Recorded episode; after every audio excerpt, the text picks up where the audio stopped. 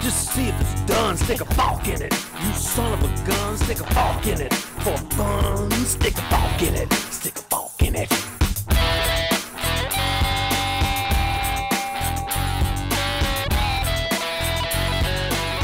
Hello Forkers, esto es Soft Fork It, el podcast que es padrino de flora, fauna y otras vainas. Este es el episodio 252, un trackpad esférico. Yo les he contado que yo pienso muchísimo cuando yo me baño. Y pensé que un hombre hecho y derecho del Midwest, con el cuerpo de John Travolta, los dientes bastante malos y una bola dentro, no tiene lágrimas porque nada le da lástima. Vivía en Scosi porque es lento y malo programando contexto en contexto. Cada vez somos más estúpidos. Algunos porque nos ponemos viejos y otros porque nacieron así. Ahora sí, no estamos listos con el botón en mute, sino listos con el botón en record. Sí, Esperemos. en run. Ok, entonces Alfredo Fuck viene a quejarse. Fuck the Tech Press.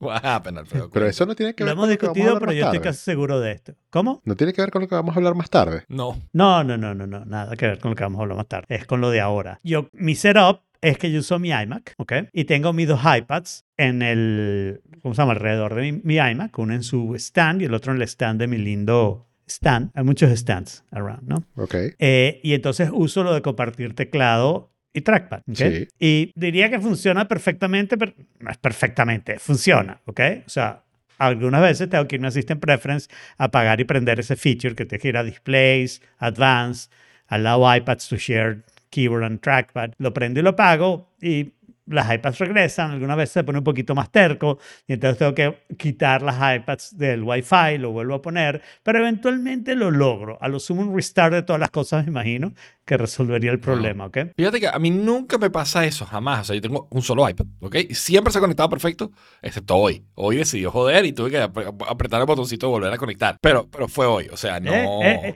¿Y qué hiciste más temprano o ayer? Eh, sí, actualizar a iOS 17.3. Ok, déjame contarte lo que me pasó a mí. Yo hoy tenía solo el iPad grande y el pequeño no. Entonces voy, pago y prendo, no funcionó, quito el Wi-Fi del iPad pequeño, vuelvo a prender el Wi-Fi, vuelvo a apagar y prender y aparece el iPad pequeño y desaparece el grande. Apago y prendo, quito el Wi-Fi del iPad grande, lo vuelvo a prender, apago y prendo y aparece el iPad grande y desaparece el pequeño. Y estoy convencido que eso fue algo que hicieron en el update. Y el TechPress no prueba esas cosas, pues la gente tiene un solo iPad y ellos no van a hacer nada que no sea sino para el conformismo. Y ese es uno de los temas que yo tengo hoy, ¿no? Hay una vaina en la que te dicen, te vamos a hacer publicidad personalizada. Pero es una mierda. Lo que te van a hacer es personalidad comunizada, pero expandiendo tus cosas. Tú dices que estás interesado en carro y te van a hacer publicidad de SUVs. Yo no quiero un SUV, nunca voy a manejar un SUV. Bueno, nunca me lo voy a comprar, puede ser que lo maneje en una emergencia. Es que vivas allá nunca me voy a comprar un norte, SUV. estés pasando frío. No, no, no. No, yo voy a tener un carro de tracción trasera y voy a meter mis sacos de arena en la maleta, como eh, un hombre hecho y derecho del Midwest. A, a- a ver, Alfredo, pero tú estás intentando decir que en 17.3 cambiaron algo que no te dijeron que cambiaron, porque a mí me suena mucho más a que se dañó algo. Claro, no eso. Sin hay- querer. Hay un nuevo bug. Hay un nuevo Whatever, bug. whatever. Me quitaron un feature, no me importa. Es No, culpa de pero de- Apple. y eso debe es- ser y un error. Eh, Está bien que sea culpa de Apple, pero no del TechPress. Fuck o Apple. sea- Dejen de cometer errores. Son demasiados errores para mí. Ya. Demasiados errores. Yo no acepto errores. No los acepto. Ni los cometo tampoco, así que, O sea, yo, ¿qué hablo? yo, mira, cuando yo me baño, yo les he contado que yo pienso muchísimo cuando yo me baño. Y hoy justamente estaba diciendo Ajá.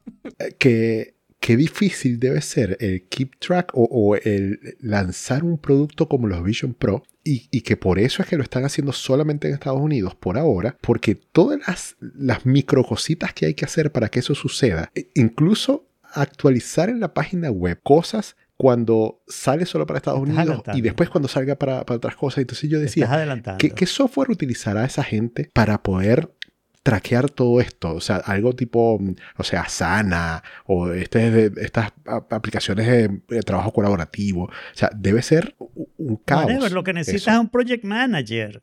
No, O sea, no, muchos no project managers, me Ma, imagino. Pero ¿qué, ¿qué crees tú? Cuando construyeron el Pentágono, ¿tú crees que eso era más fácil? Construir el Pentágono fue un peo y ahí está construido y cantidad de cosas que están construidas que ya no construyen. No sé si lo han notado, que ya no construimos cosas grandes. Porque la inteligencia en el mundo es una constante, la población crece. Sí, bueno. si se diluye la inteligencia, entonces. Cada vez somos más estúpidos. Bueno, eso es súper obvio. Cada vez somos más estúpidos. Algunos porque nos Ah. ponemos viejos, otros porque nacieron así. No tiene remedio. Este, bueno, pero yo también Ah, por esta cierto. mañana. Ajá. Perdón, pero para completar a Jorge y así introducir tu tema, no he hecho el update de, de Apple Watch 10.3 porque temo que me quiten el Blood Oxygen Sensor. Y no, hay No, manera de no. saber en ningún lado si te lo Ya van a lo quitar o hiciste, no, porque Jorge. nadie ha dicho. O sea, ya yo hice eso, pero no, Pero- no te lo deberían quitar porque No, no, no, no. no. tiene que ¿Ya ser... hiciste el update? Sí, ya lo hice. Todavía te puedes hacer el Blood Oxygen Test. No sé, no Pero me lo que- he hecho pero es que- desde ayer. Bueno, confírmamelo para yo poder hacer el update. A ver, pero es que Jorge tiene. Store chileno. ¿Y eso qué tiene que ver? Que eso nada más aplica en Estados Unidos, fue donde lo banearon. El resto del mundo seguimos felices con nuestro Blood Oxygen Sensor. No, pero, pero además, Ah, tienes razón. a- a- además de eso, se supone que es solamente para los que vendan de este punto en adelante. Sí, yo entiendo que eso es lo que la TechPress ha dicho, pero oye lo demás arriba.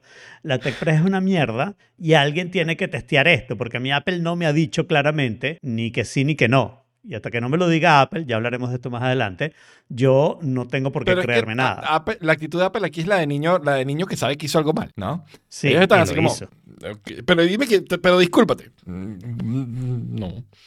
No, ellos están Bueno, así. pero no es disculpate, así, paga la multa. solo, solo un banner diciendo que a partir de ahora no van a poder usar el Blood Oxygen. Más nada. Eso es todo lo que han comunicado ellos al respecto. Pero ni siquiera un press release hicieron sobre el ban. El ban fue como, bueno, llámate a la gente en iTunes ahí, mira, este, nosotros vamos a vender esto, ¿viste? Que sepa. Pero, pero, ¿por qué? No saben. No, no, investiga. Y, demasiado actitud de niño regañado.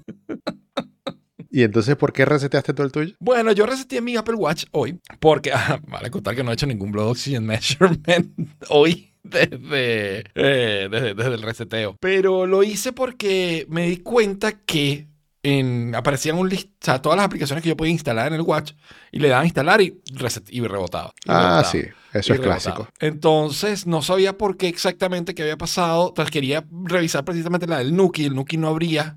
La aplicación del Nuki no abría y dije, bueno, la borro y la vuelvo a instalar. La borré y cuando la iba a instalar no instalaba, no instalaba, no Claro, instalaba. claro. Entonces finalmente reseteé todo el teléfono y ahí sí sin problema. Ya después del Watch, Watch. perdón. Lo- me volví el Watch acá. ¿apagaste y prendiste en algún momento? Mm, no, ni siquiera. Creo que me fui salvaje directo Wow. a...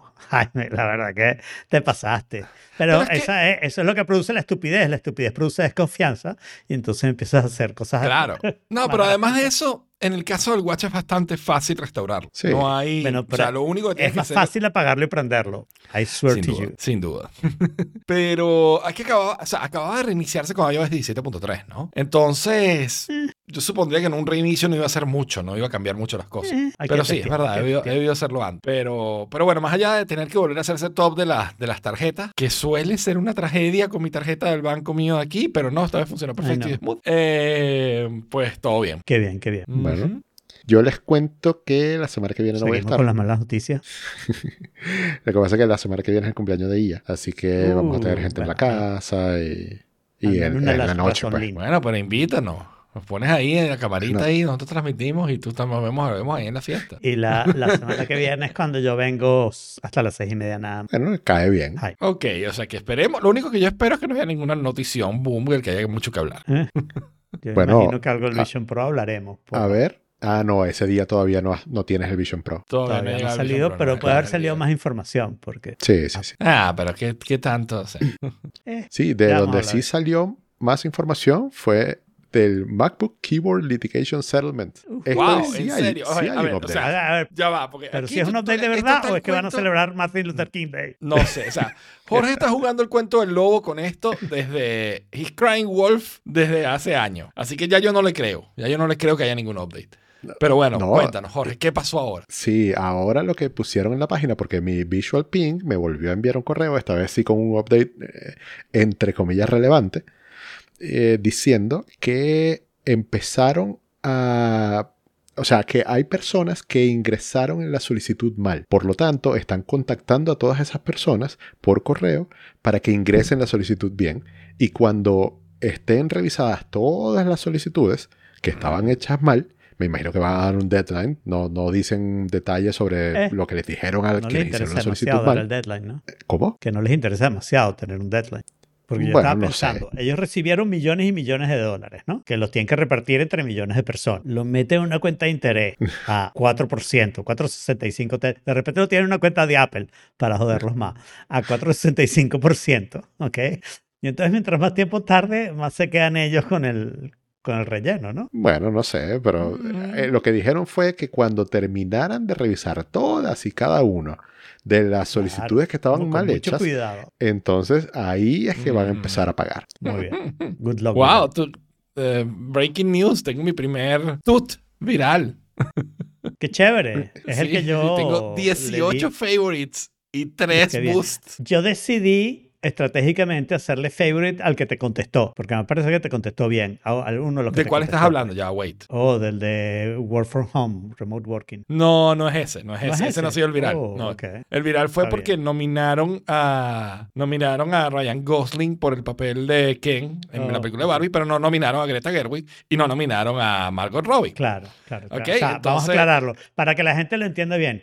Hicieron una película eh, tratando de aclarar el problema del feminismo y el patriarcado y no sé qué, hecha por una mujer, con una actriz mujer, y el único nominado para el, hombre- para el, para el Oscar es Ken. Exacto. Esa es la situación de los situación. Entonces, a mí no me- gustó la película, pero eso me Exacto. pareció absolutamente ridículo porque el papel de Ken, por más que te haya gustado la película, No, no, exacto, fue un gran papel. vaina. O sea, Pero entonces yo lo que le digo es, bueno, porque, porque los, este, los Oscars son definitivamente un mollo dojo casa house. Y viral, me acaba de explotar en Mastodon. muy bien, muy bien.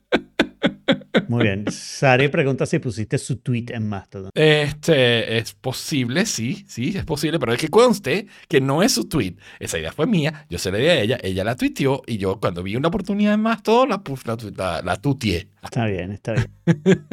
Estoy buscando Vamos a cuál es y no veo cuál es. es el que tiene el micrófono. Es el último. El más reciente. Sí, yo creo que sí, yo creo que no he dicho nada después de eso. Déjame dije algo más La, después de eso. la absurdidad. No, pero es un retorno. reply. Es un reply. Ah, por eso es que que... te post y replies. Ah, ya, de Oscars. Ah, bueno, es que claro, yo no lo veo. Ok, bueno. Moyo Dojo Casa Sari dice que Moyo Dojo Casa House pasa in this house too. What? Pero si la idea fue mía. O sea, para una vez que la idea es mía, yo me robo que jodí ideas de Ah, Sari. again, pa' una vez que again, la idea es, es mía. una ¿vale? mujer diciendo eso, ¿a quién le vamos a creer? Claro, Obviamente, pero la mujer le vamos a creer al hombre. Sean biased. Porque eso es lo que está perfectamente escrito aquí, o sea. es broma, Saray, es broma. Yo te creo que fuiste tú. Pues bueno, entonces, Alfredo, cuéntanos. A este punto, ¿te van a llegar unos Vision Pro o no te van a llegar unos Vision Pro? Bueno, yo creo que esto tenemos que empezar la entrevista anunciando un saludo a mi mamá, un saludo a mi papá y mi agradecimiento a los coches que me lograron este, este logro tan grande que logré con el logro de, de haber tenido tanto éxito en esta competencia. Entrevista deportista. yo, yo me metí con todas mis iPads prendidas todas en el, en el store online, ¿ok? Eh, y me metí en la Mac y cuando la Mac cambió, o sea, cuando abrieron las tiendas, la Mac fue la primera que cambió y dije, bueno, déjame tratar en la Mac. Cuando se pare, paso a la siguiente, ¿no? Y nada, compré la- el, el Vision Pro en la Mac sin necesidad de hacer más nada, ¿ok? Fantástico. Lo, lo agregué al carrito y antes del checkout te hacían una cantidad de preguntas. Y lo primero que te hacían era decir, agarra un iPhone, lee esta especie de QR code. Creo que eso no se llama QR code, ¿no? Si son redonditos lo que tienen son punticos. ¿Un qué? Un clip. Perdón, Jorge. Un clip. Sí. Sí, eso no son las aplicaciones que, Y que no lo es ponen eso. automáticamente. Ah, no, porque bueno, App Clip. App App Clip. clip. Claro, puede, ser que, puede ser que sea un app clip, maybe, pero el, el código con que lo lees con el teléfono es lo que estoy preguntando. El código no es un QR code cuadradito de los normales, sino que es una cosa redonda con unos punticos y ya. Por eso, es el código de un app clip. Ah, esos, los códigos del app clip son así, no son QR Son codes. Sí. distintos, sí. Sí. Ah, yo eso no lo sabía. Nunca he usado un app clip. Bueno, entonces es un app clip code. Eh, y lo que te sale es una cosita como lo, cuando conectas unos AirPods a tu teléfono. Una cosita abajo, le das clic y entonces te aparece la cuestión y haces lo mismo que haces con Face ID. ¿Ok? Mira para un lado, mira para el otro, mira para arriba, mira para abajo. Lo haces dos veces y él te dice, sin decírtelo, ya sabemos lo que necesitas. Que esto tiene un cuento más adelante, ¿no? Entonces, pues me preguntas sobre mi visión. Eh, Pero espérate un momentico. Te dice, ya Ok. sabemos lo que necesitas y te lo te lo setea en tu orden, en tu carrito. Claro, al final cuando ves la orden, tienes lo que ellos decidieron que tú Ah, necesitabas. ok, ok. Y sobre eso voy a hablar más más adelante, ¿no? Ok. Porque después lo que te hacen es preguntas. ¿Tú usas lentes, sí o no? Yo le dije que sí, para ver qué pasaba, ¿no? Y entonces, corrective lenses, es lo que preguntaban, ¿no? Y entonces ahí te preguntas, ¿usas lentes normales o lentes de contacto? Entonces, déjame decirle que uso lentes de contacto. Lentes de contacto. ¿Son soft o son hard? Son hard. Lo siento, no puedes usar el Vision Pro. Back, back, back, back. ¿Usas lentes? No.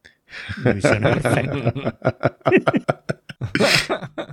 Te salvaste que no tiene los- memoria. compro los Vision Pro. Bueno, si cometiste un error, tienes que te da derecho a irte para atrás. ¿no? Sí, es verdad. Eh, eh, compro los Vision Pro, me entero que el, el, el- ¿cómo se llama? El Apple Care Plus es 500 dólares y después me enteré que tu primera reparación como son como 250 dólares. Sí. O sea que cualquier cosa que le pasa 250 dólares, pero si te costó 3.500 creo que es necesario tenerlo porque además parece algo que de repente se te cae quitándotelo poniéndolo y se desbarata todo, ¿no? Sí, sí, sí. Entonces. Quedan no pedacitos literalmente. Sí, entonces eso los recoges y los llevas a la tienda este. eh, terminé ese proceso, lo puse a meses, fue a 12 meses nada más, lo cual me dolió bastante. Eh, y, entonces después volví a entrar y busqué los accesorios. Y el primer accesorio que busqué fue inserts. y entonces empezó otra vez con las preguntas y esta vez yo contesté muy honestamente. eh, uso lentes de corrección. Ah, si usas lentes de corrección, tenemos que volverte a hacer el test de la cara porque los, el- la parte que va en la cara, el light seal, cambia. Wow. Y lo digo con unos números que no quieren decir nada para mí, pero son números que los diferencian. Sin lentes, yo uso el 21W. El W debe ser por wide, ¿verdad? Me están llamando gordo. Asumo que sí. Y, el, y con lentes uso el 25W. Me imagino que es que te quieren separar más de los inserts. Y entonces el 25 indica un poco esta distancia. por decirlo de alguna Oh, manera. claro. Maybe, Es, maybe. Es mi teoría. Pero ¿no? entonces, entonces la W no, no- o sea, no tiene sentido No, que sea de wide. No, la W es wide porque hay caras que son de flaco y hay caras que son de gordo. Esa es mi Pero, a ver, sí, sí. Pero sí, lo único que cambia entre el 21 y el 25 es la distancia entre el- los, los- los lenses y, y tus ojos. Entonces, ¿qué importa el wide? Claro, pero sigues teniendo la misma distancia wide, ¿no? Entonces, tiene que- no, no te va a pasar que tengas con lentes tengas ese y con el otro tengas wide, creo, ¿no? Al menos si mi interpretación está bien, no lo sé. Entonces tuve que comprar no solo los 150, sino que además tienes que comprar el Light Seal, lo cual a mí me parece que es un problema. Porque no hablemos de mí, hablemos de una persona más normal que use lentes y a veces use lentes de contacto. Entonces, esa persona no debería por qué tener que decidir yo siempre usar el, el perol con los lentes de contacto sin los lentes de contacto. Debería poderlo usar con los lentes de contacto si tiene los softs, ¿no? Estoy muy perdido. ¿No? Estoy muy Ok. perdido porque dijiste que cuando metiste en el carrito y le dijiste que no usaste lentes, que no usas lentes, Claro. después te fuiste al lado de los inserts y como ibas a comprar unos inserts, te vendían un light seal aparte. Claro, Pero el- claro. El- los Vision Pro no traen un light seal. Sí, traen un light seal, pero lo que Ajá. digo es, si tú usas lentes de contacto y no, no los usas 24 horas al día, sino que te los quitas para dormir, qué sé yo, que es bastante común. Claro. O tienes un descanso una vez a las dos semanas, creo, si lo usas las 24 horas, de vez en cuando tienes que tomar un día de descanso. Esta información es un poco vieja, alguien que me corrija si sabe más información más actualizada. Pero en todo caso, si tú usas lentes de contacto, pero también tienes lentes normales, tú deberías poder hacer ese proceso eh, de un solo tirón. Y esa explicación no queda clara si la división es tienes lentes correctivos sí o no, son de contacto, son lentes normales, porque no hay un both. Entonces, sin mucho conocimiento, le están pidiendo a la gente que decida eh, de cuál de las dos maneras quiere usarlo y, el y no le están diciendo, y si lo quieres usar con dos, está bien, pero te va a costar 200 dólares más, ¿no? No me parece mal que cueste 200 dólares más.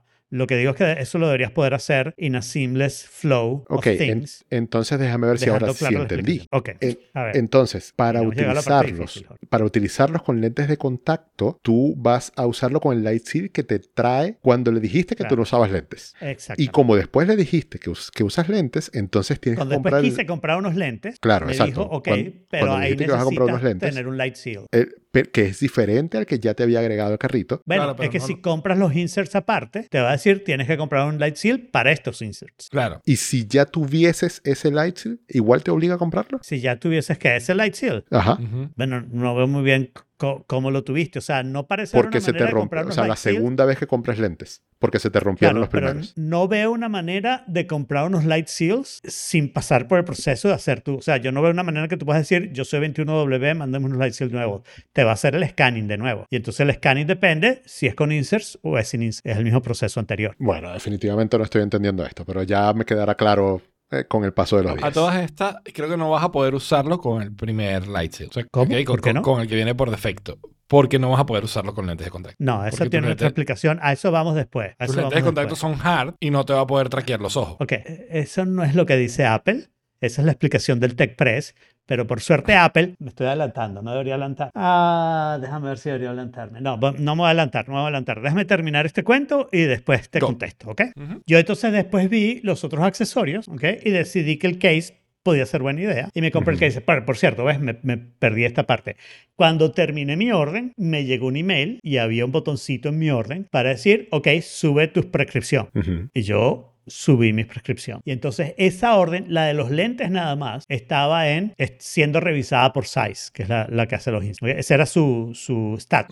Y ahora sí entro en el tema. Horas después de estar viendo todo esto y de estar buscando toda la información que había sobre Vision Pro y cómo iban las ventas y no sé qué, después que me sentía, tú sabes, medalla de oro en las Olimpiadas, eh, sale este artículo en varios lados eh, y ahí tengo el 9 to 5 Mac, pero ahí está un link a lo que Apple puso, que los quiero criticar mucho porque lo puedo haber puesto hace dos semanas. ¿ok? Eh, Ahí te explican cómo es este proceso, más o menos lo que yo he explicado. así. O sea, que si tienes cualquier pregunta sobre eso, tal vez encuentres la respuesta ahí. Pero además te dan un link a Size para que tú pongas tu prescripción a mano los numeritos y ellos te dicen este eso funciona eso no funciona instantáneamente que es mucho mejor que tener que poner la orden subir la prescripción y no sé qué podríamos haber pasado por ese link en el proceso y si después querían ver la orden, ok, yo se la subo, pero que me dejen copiar los numeritos para yo decirle. Creo que nadie es tan bruto para no poder copiar cuatro numeritos. Y dejan claro que si tienes algún problema de Prism, que es la gente, creo, perdonen si me equivoco, a los que tienen los ojos aún peores que yo, que es la gente que ve doble, ¿no? La gente que Ok. ve las cosas en duplicado, o sea, con, con una duplicación. Esa gente el problema es de Prism. Eh, es el- la, la curvatura de los ojos es distinta en uno de ellos y entonces no están los ojos apuntando en la misma dirección y empiezan a ver doble. Oh, wow. Y esa gente no puede usar el, el Apple Pro de ninguna manera, ¿ok? Y entonces, ahora vamos a lo otro. Lo que dice con los lentes duros, que es el tema, los lentes blandos parecen no tener problema. Ok. ¿ok? Lo que dice con los lentes duros es que los lentes duros va a presentar dificultades en el tracking, pero no dicen no lo vamos a poder hacer. Ok. Y ahí yo me puse, y, y te lo dicen claramente, perdón, en ese, en ese, en el press release será de Apple, te dice claramente, eh, puede ser que necesites usar otro input device. Mm, ok. ¿ok? O sea que eso está interesante. Por primero, uno suponía que eso se iba a poder hacer, que uno iba a poder teclados de verdad y, y trackings de verdad, pero aquí está claro que sí, está, se va a poder hacer. Y entonces yo pensé, me compro otro trackpad, y después pensé, no, uso el trackpad roto perfectamente. Pero es que necesitas un para- trackpad, necesitas un trackpad esférico. No, ¿Cómo? puedes perfectamente Claro. pasar Claro, ¿cómo ¿Cómo vas a ir, cómo vas a ir para atrás? de la misma manera que haces planos planos de la Tierra que es esférica. No, no, no ningún Ninguna proyección es completamente correcta.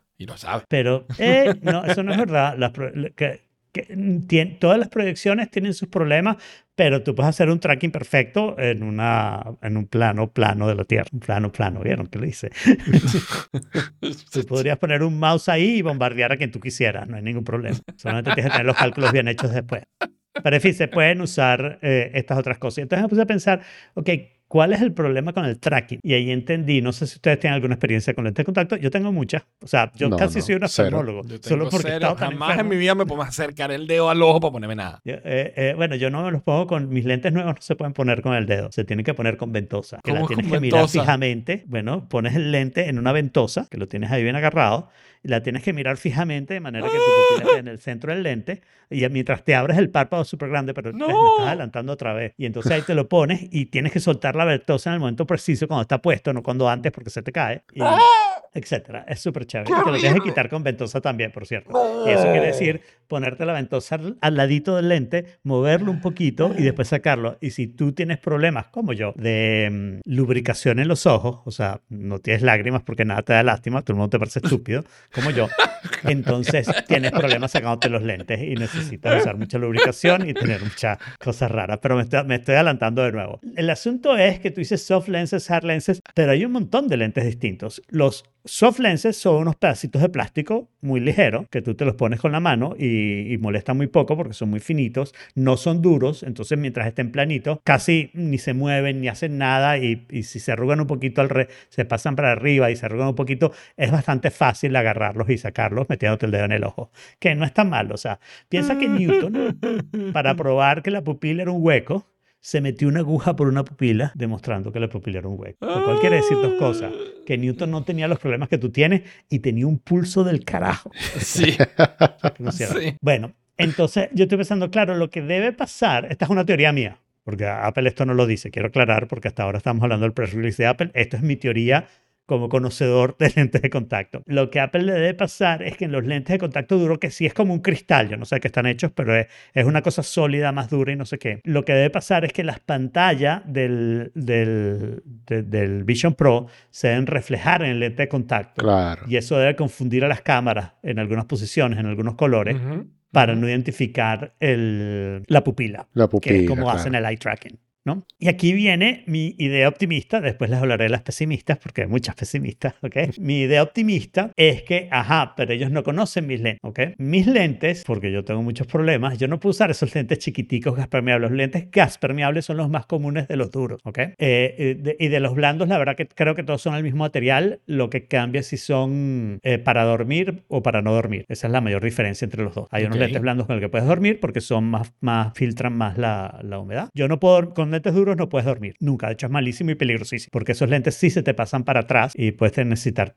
terminarte en una clínica. Pero son los lentes gas permeables que son chiquiticos. El objetivo de los lentes gas permeables es, para que se imagine el tamaño, es el tamaño de tu pupila cuando está dilatada, o sea, abierta. Wow, Ese es el tamaño que ellos tratan de poner, de manera de siempre cubrir tu pupila, pero no cubre mucho más. Con lo cual, son relativamente cómodos, porque es un pedacito del ojo el que está puesto ahí y no tienes problema cuando parpadeas ni nada por el estilo. Mis lentes no son así, a pesar de que mis lentes son muy, muy cómodos. De hecho, mis lentes, yo ni siquiera les sé el nombre, porque lo he oído como dos veces en mi vida el nombre. O sea, cuando, cuando me los mandaron a hacer y cuando los recogí. Y el nombre es un peito. O sea, yo no sabría decir cómo son, pero mis lentes son burda de grandes. Mis lentes cubren todo el iris. Eso es correcto, ¿no? El iris es la parte coloreada del del ojo, Sí. ¿no? Ok, ajá, sí. Ok, La pupila es el centro y el iris es la parte de color. Mis lentes cubren todo el iris y cubren un poquito más. Entonces, yo creo, creo, no estoy seguro, que hay una posibilidad. Estoy poniendo todos los posibles cautions aquí de que estoy siendo optimista, ¿no? Que hay una posibilidad de que en mi caso el eye tracking sea mejor que si tuviera lentes gas permeables. Porque aunque haya el mismo problema de reflejo, es posible que las cámaras noten una diferencia porque el reflejo va a estar en todos lados, no solo en la pupila. En el caso de los gas permeables, el reflejo está solo en la pupila. Aquí el reflejo va a estar en todo el ojo y él solamente te va a tener que decidir, esta debe ser la parte de la pupila porque es la que cambia color. Y al final el reflejo refleja lo que está atrás y entonces hay una diferencia de color ahí. Ay, no sé, a mí me parece todo lo contrario. Ok, bueno. A mí, lo a mí me parece que se va a reflejar tanto que va, va- las cámaras van a poder ver menos. Pero ahí es porque estás pensando como una persona y esto es una cámara. ¿ok? Bueno, sí, la cámara lo definitivamente que lo tiene estoy que hacer es pensando como una distinguir el cámara. iris de la pupila. ¿ok? Ajá. En el caso de los gas permeables, todo el reflejo está en la, en la pupila. Y entonces no sabes cómo sacarlo o alrededor de la pupila, ¿no? Mientras que aquí el reflejo está en todo. Y entonces va a haber una diferencia entre la parte en la que está la pupila y la parte que está el iris, porque hay colores distintos detrás, ¿no? Transparente y eso, ¿no? Pero bueno, Ah, no lo vamos a Sí, saber claro, hasta el viernes. 2 de febrero. febrero 2, cuando me lleguen y yo muy emocionado me los ponga. Y entonces aquí tengo, ahora fui optimista, ¿verdad? Ahora tengo que ser pesimista, ¿ok? A todas estas, tienes el- delivery date del, del 2 de febrero. Por ahora, pero no han hecho shipping. Ok. Pero mi delivery está, ha estado febrero 2 constante durante todo el tiempo. O sea, Jaime, a las 8.03 yo ya había terminado de comprar el, los, Sí, los sí. Vision Pro. O sea, me entrenaron es, que, bien. es que no es comparable el volumen. Y yo saqué el, no, yo saqué el oro olímpico aquí y fui el primero en comprar los Vision Pro. Sobre todo porque los demás probablemente están diciendo que tenían lentes y tenían que subir prescripción. Y yo, no, Claro. ojos perfecto, ¿quién te dijo? Ajá. Eh, la, la pregunta que yo tengo es, ¿cómo vas a hacer el setup si el eye tracking no sirve? O sea, él, una vez que descubra que el eye tracking no sirve, me va a decir, mira, no logro hacer eye tracking. no Tienes puedo hacer eye tracking. Tienes un trackpad por ahí para conectarlo. O eso va a ser el final del chiste porque no logro hacer el paso para poder llegar a Bluetooth, para aprender Bluetooth y conectar el track. No, o sea, eh, te puedes quitar los lentes de contacto. Eh, Y entonces no veo nada, Jorge. O sea, No, no, pero a ver, a- algo vas a tener que ver. No, Jorge. O sea, yo me quito los lentes en este momento Ajá. ¿ok? Y tú me preguntas, o sea, eh, Jaime barajea nuestras posiciones. Y ¿Cuántos dedos y cambia- tengo? Y cinco, siempre tienes cinco, Jaime, eso no cambia. No, ¿por ¿cuántos dedos estoy mostrando en la cámara ahorita? Yo veo cuatro. Baby. Creo, porque digo, tienes uno, dos y otros dos agachaditos. Pero si tú me cambias las letras, tú me, Me tú cambias lo que chiste, ponen, tú pones lo que ustedes ponen en los nombres, cambian lo que ustedes ponen en los nombres de ustedes, ¿ok? Y lo barajeas, yo no te puedo leer absolutamente nada. O sea, ahora sé que dice Jorge y Jaime porque no los han cambiado. Pero si los cambian, yo no voy a poder leer absolutamente nada de eso. Y eso es más o menos el tamaño de un icono. Entonces, Sí. ¿qué me vas a decir? Agarra este icono y arrástralo No, para acá. Olvídalo. O sea, pon tu dedo en ese icono. No, no, I can't. O sea, que es un no, cursor. Esa nubecita es un cursor. Claro, sí, no, bueno, lo que tienes que hacer es ver el icono, pero yo lo que voy a ver es un shadow de distintos iconos. Entonces, eh, eh, es más, ¿cómo te va a hacer las instrucciones? Diciéndotelas en la pantalla, no voy a poder leer nada. Voy a tener que ver un video de alguien, ¿cómo haces un video ahí? No lo sé. Y la otra cosa es, bueno, también puedes usar Siri, ¿no? Entonces, de repente le puedo pedir a Sí. Siri. Sí, haga haz las clic en el cosas, icono ¿no? este. Que te lea, Eh, que- porque me imagino que las instrucciones también van a poder ser eh, leídas. De hecho, en, todos los productos de Apple, o bueno, no sé si en todos, pero a ver, en las Macs, eh, cuando llevas mucho rato sin hacer nada, él empieza a leerte lo que está en la pantalla. Ah, eso es verdad. Y, y otra cosa que pasa en las Macs es que si tienes un teclado y un iPad cerca, los conecta más o menos mágicamente, ¿no? Sí. en la primera instalación. Eh. Entonces, bueno, no sé. Lo que sí sé, a ver, o no, lo que no sé. Lo que no sé primero es si este press release hubiera salido antes del eh, Vision Pro, yo de repente hubiera decidido no comprarme, ¿ok? No te creo nada. Porque, no, sí, porque me parece que hubiera sido discouraging. El hecho de haberlos comprado me hizo hacer todos estos razonamientos y, y hacer todas estas cosas e investigar y pensarlo un poquito más, lo cual me hizo comprarlo. Y entonces ahora tengo un razonamiento como más avanzado, que es el siguiente. Hay gente que no puede usar sus manos y que usa computadora. Ajá. Hay gente que no ve y usa computadora. Si no ves, comprarte el Vision Pro tal vez sea una exageración, ¿no?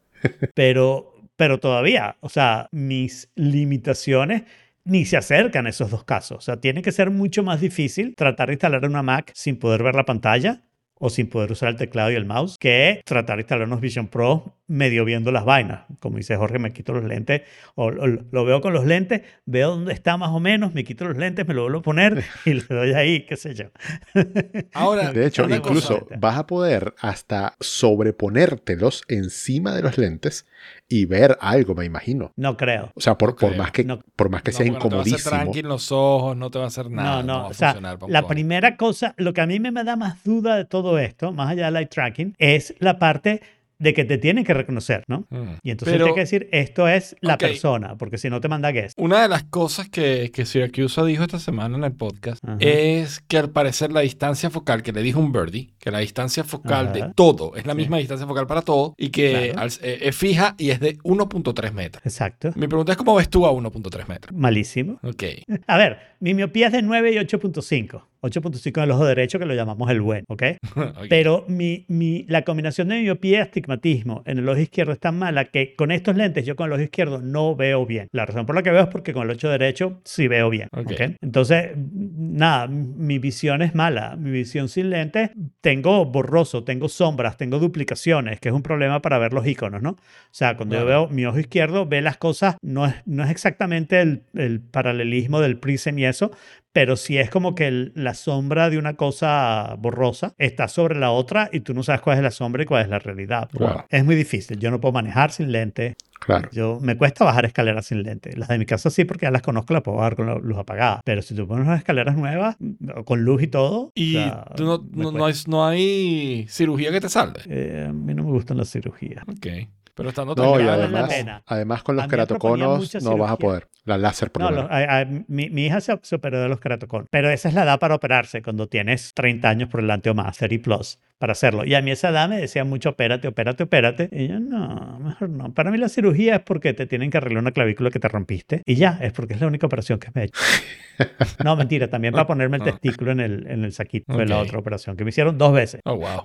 Tres cirugías en mi sharing. vida y espero que se quede así. Bueno, una parte importante de mi vida. Sobre todo si no te he contado la parte de mi mamá, pero no creo que te interese mucho. No Cuando sé, estaba el Apolo contarlo, 8, why cuando estaba el Apolo 8 eh, yendo a la luna, que iba a dar la vuelta a la luna, Neil Armstrong, no, Neil Armstrong, Mm. Neil Armstrong no era Neil Armstrong, era el otro, No. Borman, Borman. not? Ujú. No creo cómo se llamaba, pero Borman. Este, a mí me operaron de una hernia. Bueno, Ok. me al hospital, me, me operaron, ta, ta, ta, y Ah, y me regalaron una cantidad de cosas del Apolo 8 porque era lo que estaba de moda, obviamente, ¿no? A los 18 años, yo como a los 16 años me puse a hacer ejercicio. Esas pendejadas de uno que piensa que tiene que hacer ejercicio y, y le interesan las mujeres y bla, bla, bla, bla. Entonces me puse a hacer ejercicio fuertemente y tú sabes, tenía los cuadritos en la, en la barriga y no sé qué, y te- así, no, no jameado porque nunca hice así pesas y ese tipo de cosas, pero I was string, que tenía el cuerpo John Travolta, básicamente, para que Ok. las mujeres puedan pensarlo en la época de otra vuelta, además, o sea que coincidíamos. Este, y yo me empecé a sentir que mi estómago estaba todo súper duro, súper duro, súper duro, excepto ahí, donde está tenía la herida, que estaba súper blandito y me dolió un poquito cuando me Oh, lo tocaron. ¿ok? Y entonces mi mamá dijo, ah, eso debe ser que te salió otra vez la hernia. Ándate para el médico. Y yo me voy al médico y sentado en el médico con 18 años, el médico me dice por primera vez en mi vida que yo nací con el testículo izquierdo dentro del cuerpo y que entonces lo jalaron, pero no lograron meterlo en el escroto. Y entonces lo pusieron cerca pensando que se metería, pero obviamente no se metió y me tienen que operar otra vez. Oh, wow. Yay. Porque mi mamá, yo entiendo que no lo he hecho a los nueve años, lo entiendo, ¿no? Si esa operación salía bien y no sé qué. Entonces, pero cuando me manda solo al médico, ¿qué le costaba si le da cosa decírmelo a ella? ¿Qué le costaba mandar una de mis hermanas? Tengo cuatro, algunas les hubiera encantado burlarse de mí de esa manera. Mi hermana siempre me preguntan, ¿y tú no veías que tus bolas eran iguales que las de tus amigos? Yo nunca le miro las bolas a mis amigos. Claro ¿Cómo le que no le las bolas a mis amigos. ¿Qué es eso? Yo no, yo pensaba que decían dos bolas y que estaban ahí. Yo, bueno, a- a- exteriormente era una sola, ¿no? LOL. Pero, eh, O sea, pero a ver, es que ya eso, sabemos el final de la historia. Claro, porque Que, tienes dos, ¿no? dos preciosas niñas. ¿Me entiendes? Claro, sí, esa, Y- y- esa otra parte siempre ha funcionado bien. Lo malo es que dejé de hacer. No, pero eso no fue por la operación. Yo seguía haciendo ejercicio después de la operación y se Mm. puso todo muy durito hasta abajo. Pero un día dije. Un día estaba en el Ávila subiendo a- al Pico Oriental. Yo subía al Pico Oriental los sábados en la mañana, subía y bajaba en tres horas, ¿no? Wow. Lo subía y lo bajaba. Y un día estaba de arriba y veo así la ciudad y no sé qué. Digo, yo en este momento podría estar tomándome un café leyendo un libro. ¿Qué coño hago yo aquí? Bajé y no volví a Y subir. vida desde cambió para entonces, siempre. De camping y se acabó toda expectativa de que yo hiciera ejercicio. Mm, Mira, eh, Ahí, ahí en, el- en las notas también hay un artículo que habla sobre la hipótesis de que los eh, inserts van a tener algún tipo de validación o serial que los identifica únicamente y que según esto puede ser que los third parties no vayan a funcionar. Ujú. oh, ok, ok, eso no lo había leído. Sí, esa- ese, ese es el último artículo que dice que además que en futuras Pero- revisiones del, del, del Vision Pro puede que no haga falta ni siquiera prescription o sea, que, que nada de este proceso, sino que el mismo Hay aparato dos se va a cosas ahí ajustar. que son raras en eso, ¿no? Sí, e- ese artículo lo agregué yo porque tú estabas contando con que quizás tu fórmula la pudieran hacer los chinos un poco más adelante. Claro, pero déjame decirte que yo no dejo de contar con eso, porque al final Apple hablará mucho de todo lo que puede hacer y no sé qué, y los chinos siguen haciendo cosas. O sea, por ejemplo, yo estoy seguro que los AirPods Pro para hacer pairing tienen un serial y no sé qué, no sé qué, y mis AirPods Pro falsos, esa parte lo hace perfectamente. O sea, traes los AirPods, Sí. te sale la cosita, y, y, y en el, y en el System Settings, en Settings, están identificados como AirPods. Y hasta te dice, no tienes Alperker. Bueno, en realidad sí. Tú, tú- sabes los, los forritos eh, y los wallets eh, que venden en AliExpress. Me da risa Ajá. porque la gente que sabe de eso, en el Discord de Apple aquí en Chile, hay un tipo experto en cosas chinas. Entonces, eh, te- O si encuentra los o sea, sí- hasta que yo que me avise. Bueno, eh, ahí le, le puedo preguntar en realidad. Él sabe mucho de comprar en AliExpress. Eh, pero a él la gente siempre le pregunta, mira, eh, tengo un iPhone tal, pásame el enlace, porque entonces él, él pasa enlaces de referidos de AliExpress y va ganando plata con eso. Y entonces la pregunta siempre es, ¿con animación o sin animación? Pues tú sabes que los originales tienen una animación. Claro. Bueno, los Claro. chinos también copian la animación. Claro, Claro, Estoy, se- estoy seguro que eso va a pasar. Estoy seguro que eso va a pasar. Y por cierto, cancelé la orden del case porque pensé, si no los puedo usar sin este contacto, es probable que los saque menos, ¿no? Porque, por ejemplo, si me monto en un avión más de seis horas, me- eh, hasta seis horas me monto, yo creo que hasta tres horas me montaría sin lente de contacto para poder dormir. Eso es lo que No te preocupes, bien. los Vision Pro no te van a funcionar más de hora y media igual. Se supone que es dos horas y media para ver películas. Sí, bueno, pero sí. y también, a ver, tú puedes utilizarlos cargando. Me imagino que sí. Sí, sí, sí puede. sí Ok, puede. listo. O De hecho, sea, ese es mi como, como un doble cable, ¿no? Claro, es- o sea, no, es un cable a la pila y la Por eso, y, y el- y cable de la pila a- al. a tu claro, mujer. doble cable. Ese es mi plan para usarlo en las mañanas. ¿no? Me levanto, me pongo los lentes de contacto, esa es la parte más difícil. Vuelvo a la cama y me los pongo mientras todavía se están cargando, de manera que si después quiero moverlos, los puedo mover con la pila completa. Exactamente. Con el iPad no hago eso, pero a veces lo hago, que le dejo el Exacto. cable porque no tiene pila. pues, Mm. Pero con el iPad, el iPad la pila le alcanza bastante más y me preocupa menos. Claro. Y yo todavía estoy pensando, bueno, puede ser que los devuelva. Puede ser que los devuelva porque al final me parece que todo el asunto es demasiado complicado, demasiado difícil y no vale la pena. Puede ser que los devuelva porque las cosas que a la gente le parece fabulosas me parecen me. O sea, yo de verdad espero que las películas 3D me, me digan, uh, esto está fabuloso, que nunca me ha pasado en mi vida, ¿no? Por ahí vi hoy un, un video, eh, un Reels de Instagram o, TikTok, algo así que compartieron, que me compartieron, eh, que, des- que mostraba como, me, me imagino, un, no sé si un prototipo o, o- o un, ¿cómo se llama esto? Cu- cuando alguien hace algo que debería ser así de un producto, ¿cómo se llama? Eso tiene un nombre muy específico. Un demo, no, ya sé, sí, un, no sé, concept. Ah, un concept. ¿No? Esa es la palabra que estaba buscando. Exacto. Puede ser un concept de la Fórmula 1, que tú estás viendo en un televisor la Fórmula 1, eh, el feed de video normal, y abajo con los Vision Pro tienes el- la pista con todos los carritos corriendo alrededor de la pista como si fuera desde, vista desde un dron.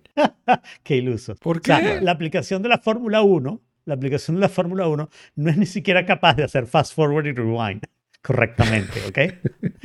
Entonces tú crees que va a poder hacer eso otro. No lo creo. Por cierto, Yo, no, en yo la me Fórmula imagino, 1 no solo eso, sino que luego le haces- tocas un carrito y te metes en la Sí, sí. cámara 360 del no. piloto. tocas un carrito y lo sacas de la pista, pues. La Fórmula 1 es mucho más emocionante. Eso Muy puede ser por F1. votos, o sea, dependiendo, de, sabes, la, la gente va tocando el carrito y mientras más lo toques, y mucha gente, el carrito que más toquen a la vez es el carrito que se apaga. O que tiene más potencia, lo contrario también puede ser. Oh, le das potencia al Hacia- carrito, dale, sí. Hacia, hacia hacer la carrera más interesante. Claro. Eh, por cierto, la Fórmula 1, eso fue algo que me tranquilizó si va a permitir que su app de iPad funcione en el Vision Pro. Porque yo eso es algo que sí hago con los Unreal, que es de vez en cuando hay una mm, qualifying que es temprano, no sé qué. Ujú. Y como ya ahí no tengo que escribir, los veo en la cama con los Unreals en, en el iPad. Claro. Eh, ¿Qué te iba a decir? Ah, por cierto, eh, confirmado que viene Fórmula 1 para acá, para Madrid. ¿No quieres venir en Sí. 2026 a verla? Se, se mueve Barcelona. Vamos a ver. En el 2026 es muy probable que no, porque los precios de las primeras carreras tienden a ser muy altos. Hmm, Pero cuando ya se pase la fiebre y baje el precio como aquí en Miami, donde este, para este año, 2024, compré entradas en octubre más baratas que las entradas que compré revendidas el año pasado. Wow. Y creo que están en mejor posición. Y como 100 dólares más barato, o sea, bastante más barato. Ok, Pero es caro ir a carreras de Fórmula 1. Está bien. Sí. Bueno, Pero y bueno, ya seguiremos hablando del Vision Pro porque obviamente va a ser un tema. claro. Eh, por mi parte, yo desistí de la idea de comprarlos eh, por varias razones. Wow. Primero, porque eh, ya leyendo los, los detalles de la página oficial de Apple, te dice claramente que solamente va a funcionar con eh, Apple ID de Estados Unidos. Claro. Y yo hace, creo que casi un año, cambié mi Apple ID todos mis servicios de Estados Unidos, donde siempre los había tenido, a Chile, por tema de eh, compartir con la familia. Acuérdense que yo antes tenía Apple Sí. TV Plus de Been Estados Unidos. Y claro, exacto. Ya, ya pasamos por todo Y- esto, y- ya hemos hablado de todo esto. y- Y, hoy en día, mi Apple ID y todos los servicios Apple TV Plus, iCloud Plus y bla, Claro. bla, bla, y las aplicaciones compradas con mi cuenta, todo eso está en una cuenta chilena. Así que eso Claro. es un gran problema. Claro. Lo segundo es que, eh, eh, a ver, yo creo que al, al primero puede haber como un, le- se le puede dar la vuelta, el primer problema, pero al segundo problema no se le puede dar la vuelta. Y es que, claro, al yo necesitar una prescripción médica de Estados Unidos, eso significa que yo tendría que viajar a Estados Unidos y el primer día ir a un médico para que me haga la, la orden. Y ese día Claro. comprar unos Vision Pro que me lleguen no sé cuándo. Entonces yo tengo que pasar, ¿qué? ¿Un mes? ¿Un mes y medio en Estados Unidos? Bueno, ¿O tengo no, que ir dos veces? No, tendrías que esperar a saber que los Vision Pro están disponibles en una semana. Ah, claro. Entonces viene una Es semana. Otra cosa. haces la cosa, pones la orden y no sé qué, y, y- y sabes que en una semana van a estar listos. Pues. Eso Por ahora no es así. Claro, Claro. eso todavía no, Y eso, no es. y yo creo que eso es interesante, ¿no? ¿Cuánto cambia eso? Nos va a decir un poquito cómo está el feeling de los Vision Pro. Claro. Sí, Porque a mí me parece que aquí hay varias cosas. O sea, los Vision Pro tienen que impresionar a la gente tanto como parecen haber impresionado a esos primeros usuarios que los han tenido y no sé qué, para hacer suficiente proselitismo como para que siga habiendo este interés que en este momento hay porque son un producto nuevo de Apple y siempre, eso siempre va a tener un interés, pues. Pero eso puede desaparecer con el tiempo, ¿no? Sí. Yo, Y bueno, así que yo, los probaré cuando viaje, pero Claro, no más que eso. Yo lo que quiero es probarlos, efectivamente, porque yo Yo estoy básicamente decidido que aun, aunque en junio salga aquí disponible en España, yo no creo que yo compre la primera generación de, de los Vision Pro, porque no tiene el mercado de aplicaciones, porque no, no está listo. O sea, a menos que los reviews sean una cosa como que, wow, esto es transformador y la vida es otra hora, eh, que lo dudo muchísimo. Yo creo que todavía está muy crudo el producto y quiero darle una o dos iteraciones para, para considerar. Pero digamos, si vinieran a Estados Unidos, la pregunta es para los dos. Si vinieran a Estados Unidos, irías a una tienda Apple a hacer Sí, la prueba. totalmente, el primer día, saliendo del aeropuerto. Sí. Claro. Lo que digo es que nadie puede pensar en hacer la prueba en mi casa. Porque yo creo que si el Light Seal no es tu Light Seal, estás haciendo la prueba de Chucuta. O sea, todo va a estar incómodo, todo va a estar... Y eso no es una buena prueba. En la tienda Apple, inclusive Jorge, si tu fórmula no es muy rara, puedes probar en el bicho de size. Es muy probable que ellos te puedan dar tus lentes directamente que te funcionen para la prueba, ¿no? Sí, de hecho, yo utilicé la página de Size y mi fórmula sí la hacen. Ya. Mm. Sí. Yo debería todas estas ir a un oftalmólogo. Mi cada vez me está costando más. es Es importante, ¿sabes qué? El, de, el, Pero el sabes que además eso rápido, hace que los lentes, pero sabes que además eso hace que los lentes se deterioren más, ¿no? No usar lentes hace que los, que los ojos se deterioren más. Oh, será por eso que está yendo tan rápido. Sí. Sí. O sea, yo ahora- lo que estoy sintiendo, aparte de, de que, de no ver de cerca, o sea, de que aquí no enfoco, ¿ok? Lo que me está pasando es que muy fácilmente se me cansan los ojos, ¿ok? Claro. Y, y necesito como descansar, Se te cerrar un poquito. En la computadora o viendo una carrera de Fórmula 1 en vivo. No, en la, en la computadora, en la televisión Ok. y en el mismo iPhone a veces. O sea, incluso para moverme de uno eh, a eh, otro. O sea, estoy viendo el iPhone y voy a moverme de la televisión y me cuesta. Claro, Y- eso es probablemente que tienes presbicia y entonces estás enfocado tus lentes de cerca, a nivel computadora, a nivel lectura, y ese cambio de uno a otro es complicado. Mm. Te voy a Sí, poner yo lentes para leer y para ver la computadora. Sí, he- notado que tengo que pestañear. No, no sé lo que hace que el pestañeo como que resetea algo. O sea, pestañeas Ajá. y ver bien por un ratico y después se, se vuelve a dañar. Sí, tal cual, tal cual es eso. Tal cual es eso. Eso es Eh, lubricación. Eh, puede de ser falta de lubricación también, y ya no están, ya no están lubricando como antes. pues. Los Eh, míos no lubricaron desde el principio. A mí me tuvieron que abrir cuando nací. Me tuvieron que abrir la- los huecos por los que uno llora. Wow, my God. Tu vino Sí, dañadito, ¿no? No, la verdad es que vine bastante bien si te pones a ver, ¿no? O sea, los ojos malos, los dientes bastante malos y una bola adentro, pero de resto, mira, I'm here. Y que aquí estoy con un PhD y todo. Eh, Sí, el, el- la clavícula es el único hueso que me he roto. Sí, me lo he roto tres veces, pero creo Oh que es un God. problema del usuario, no de la clavícula. ¿Cómo te rompes la clavícula tres veces? Ok, te cuento. ¿Qué tan tres pesadas son veces. esas guitarras? A las nueve meses, por primera vez, me dejaron solo en la cama porque yo nunca había dado vueltas, pero resulta que ese era mi plan, ¿ok? No dar vueltas mientras me estuvieran viendo, para cuando todo el mundo se fuera, yo daba dos vueltas, me caía de la cama y Ok. me escapaba, porque mis hermanas Ok. eran desesperantes, sobre todo la inmediatamente mayor que yo. Me mordió un dedo, por ejemplo, cuando yo era bebé, y me dice que no lloré, porque claro, no, no tenía los lagrimales tapados, no lloro, sino que lo que hice fue indignarme. Suena como el sí. Eso fue a los nueve meses. Como a los ocho años, yo estaba haciendo en el recreo del colegio, en el patio del colegio, en medio de un recreo, estaba haciendo como una audición para um, Cirque du Soleil. Yo me paraba en Ok. los hombros de un compañero, ¿ok? Me tiraba hacia abajo y caía dando una vuelta. No. Ok, Sí, ok, como bueno, tipo. suena, suena clásica Y cosa. en una de esas me lancé con un árbol que no me dejó dar la vuelta y me pegó en la clavícula.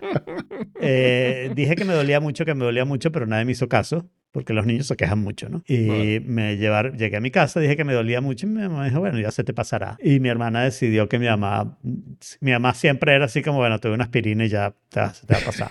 mi hermana decidió llevarme a la clínica y la clavícula tenía roto. Me la setearon, pero ese era un roto normal, simplemente se Ok. roto bien limpio, me lo me la setearon, me pusieron un yesito y pasé un tiempo con yesito, siendo un héroe porque, claro, o sea, maravilloso ¿Quién? romperse un hueso de niño, ¿no? En el colegio. O sea, a mí nunca me Sí. pasó, pero todos los que llevaban yeso eran los héroes, sí. Claro, claro. Y después, a los 50 años, fíjate tú que lo del ejercicio siempre es malo. Entonces, Winston Churchill tenía razón. A Winston Churchill le preguntaban cuál era el secreto de su longevidad y él decía el ejercicio. Nunca lo hice. A los 50 años, una de las cosas que yo hacía, vivía en el Rosal y salía a dar vueltas en bicicleta por el Rosal. También nadaba. ¿ok? Y después me mudé a Santa Rosa Lima y seguí dando vueltas por Santa Rosa Lima, excepto que las subidas eran un poco más costosas, ¿no? Pero bueno, eso era bueno. Y un día saliendo de mi casa me empieza a perseguir un perrito y yo me pongo a jugar con el perrito. ¡Ah, no me alcanza, eh! No me alcanza. Y de repente vi un carro adelante que estaba súper lejos. Pero tú sabes esa impresión como cuando te volteas y dices, ¡ah, coño! Y frené mal y me caí. Y, y levanté la bicicleta y me preguntó, ¿estás bien? Y yo dije, sí, no, me rompí la clavícula. Fui, dejé la bicicleta abajo, esperé que Aurora me viniera a buscar, me llevó a la clínica y ahí sí me pusieron una cucaracha de titanio. Si alguna vez quieren, les mando la foto de mi cucaracha de titanio. Y al año siguiente me quitaron la cucaracha de titanio. ¿Qué? O sea que yo fui titanio antes que el iPhone. Exacto. Yeah. Y el S24 Ultra. Y que también ahora es de titanio porque sí, Sí. compraste todo. Gracias. Sí. Wow. No, no sé si Además voy a que- poder superar esa historia. No, no, no, tú, tú sigue con la tuya y ya está. Cuéntanos, Bueno. Jorge, porque la resistencia se te resiste, pero tú eres más fuerte. Sí, sí, yo soy, definitivamente yo soy más fuerte. A ver, eh, ¿qué ha pasado con este tema? Yo tengo una Yo propuesta decidí- para contar, pero bueno. Yo decidí no quedarme con, con el no pude, ¿ok?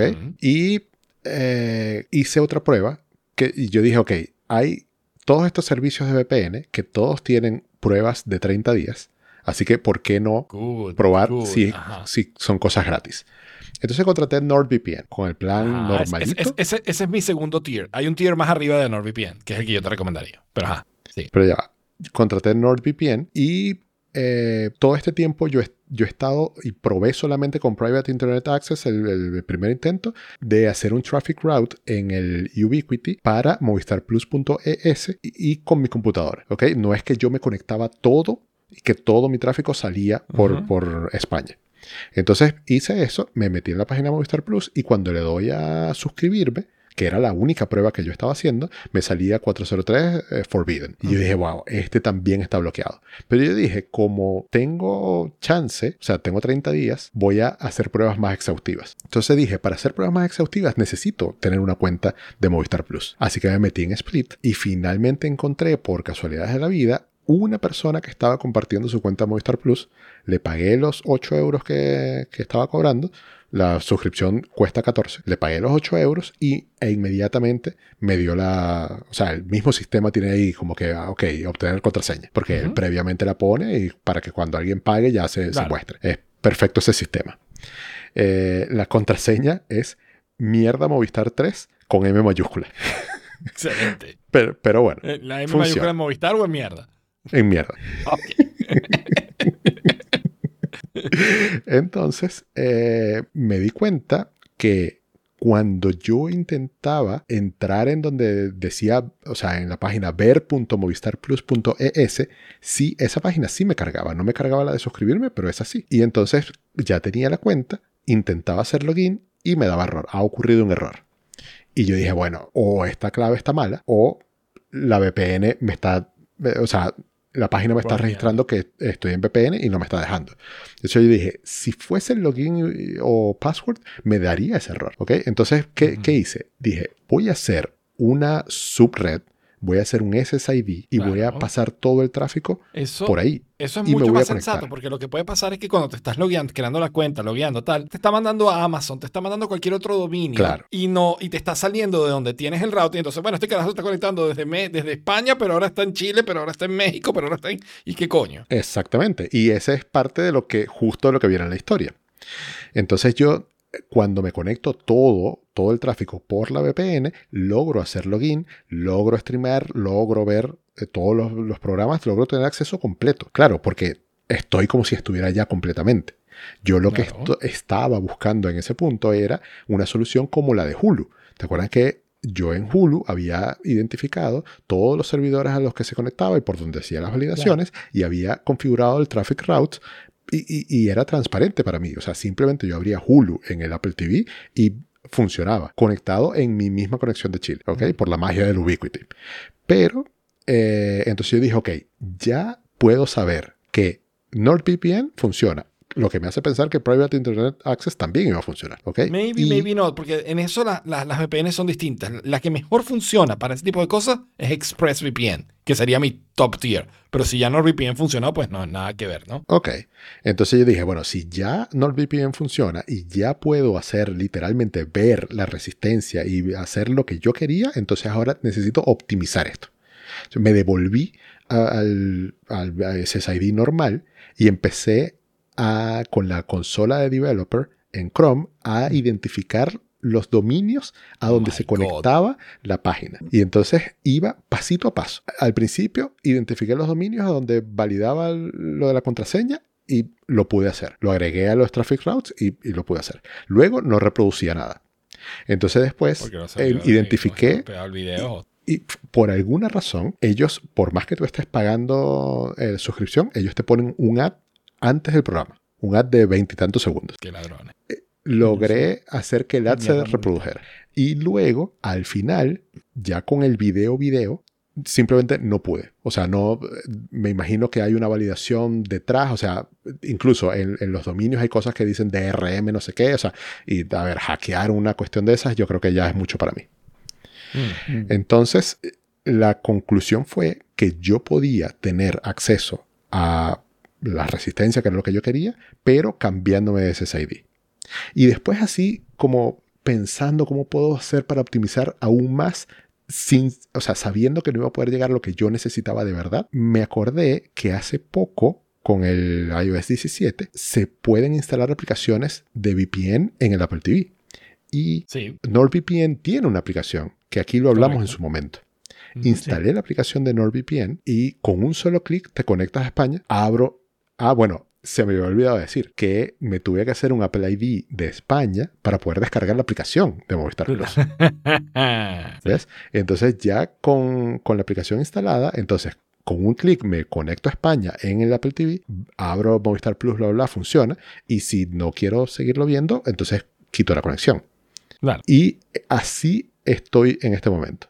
Otras Muy cosas bien. que probé. Hace como 4 o 5 días, alguien en GitHub hizo un plugin para Kodi. ¿Saben Kodi? No. Con K. Kodi es como, un, como un Plex, como un Ok. server sí, de, sí, de- multimedia.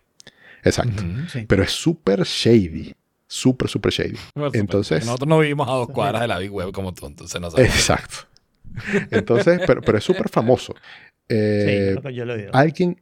Alguien hizo un plugin de Movistar Plus para Kodi en el que lo instalas y te puedes loguear en tu cuenta Movistar Plus y dentro del ambiente Kodi tú puedes acceder a los contenidos de Movistar Plus, eh, digamos, en, en- en- en- sin usar la aplicación. Claro, wow. Y para instalar Kodi en un Apple TV necesitas hacer toda una serie de cosas con Xcode y bla, bla, bla para hacer un sideload, etcétera, No, etcétera, etcétera. No lo hice. No lo hice, pero sí lo instalé en macOS porque es súper fácil de instalar. E hice la prueba y funciona perfecto. Ya va, y ahí no Pero necesitas igual, VPN. o sea, o- sí o necesito VPN. Con- pero con la- si, con- si no necesitas más nada que la VPN, ¿para qué tanto drama? O sea, abres la aplicación de la VPN, te conectas a la VPN, ves tu programa, se sale No, de la VPN, buenas Él quiere noches. averiguar, tiene, tiene una, una Sí. curiosidad intelectual Sí. de cuál es Ten- la mejor manera de hacer esto. Tengo No, sed de- de a ver el programa, es la más fácil de todas. No. Bueno, pero, pero me divierte. O sea, ¿Cómo sabes si esto no a mí me da placer. Claro, y yo, y yo te digo que es lo correcto. Jaime aquí está completamente equivocado. Esas ganas de quedarse What? siempre en lo mismo son malas. No, no, no. Si encuentras la solución más eficiente, más sencilla, más directa No, y no la porque tomas, él tiene curiosidad intelectual. ¿Cómo sabes que es la más eficiente si no pruebas las demás? Tiene Claro. curiosidad intelectual de saber Porque qué otras cosas otra es más hay complicada. y de repente la mejor. No necesariamente, no, no sabes. ¿Cómo sabes si no las ves? Eso es, eso es encontraste una solución que te sirvió y te quedaste contento.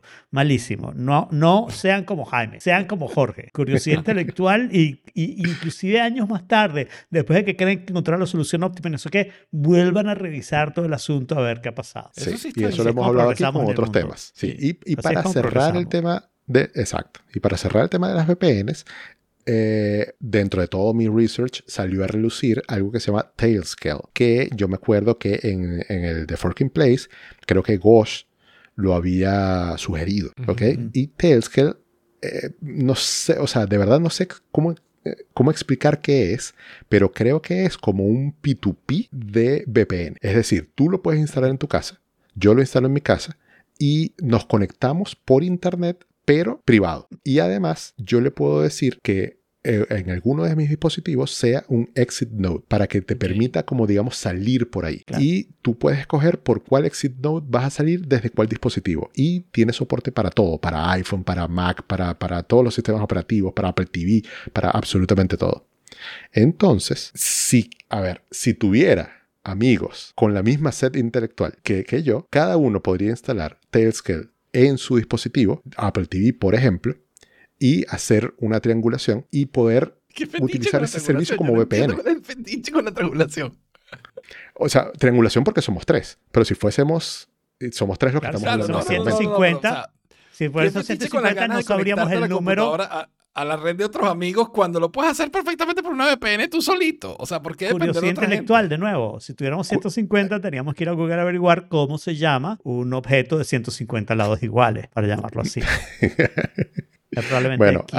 Además de curiosidad intelectual, Pedro. porque al hacerlo de esa manera cuesta cero pesos a- al lado de 90 dólares de NordVPN. Todo tu problema Claro. es pagar NordVPN. No, no, no, yo lo No, no, pagué el y estoy es- feliz con haberlo pagado. El problema es la curiosidad intelectual y lograr Exacto. resolver problemas y tener cosas que la Pero gente tú, normal no puede tú- tener tú porque no utilizas tiene la eh, tu cerebro, tú utilizas tu cerebro y tu curiosidad intelectual para optimizar algo. Sí. Aquí no hay No nada necesariamente, no necesariamente. que a veces sí. lo utilizas para aprender. A veces quieres aprender algo solo por aprender algo.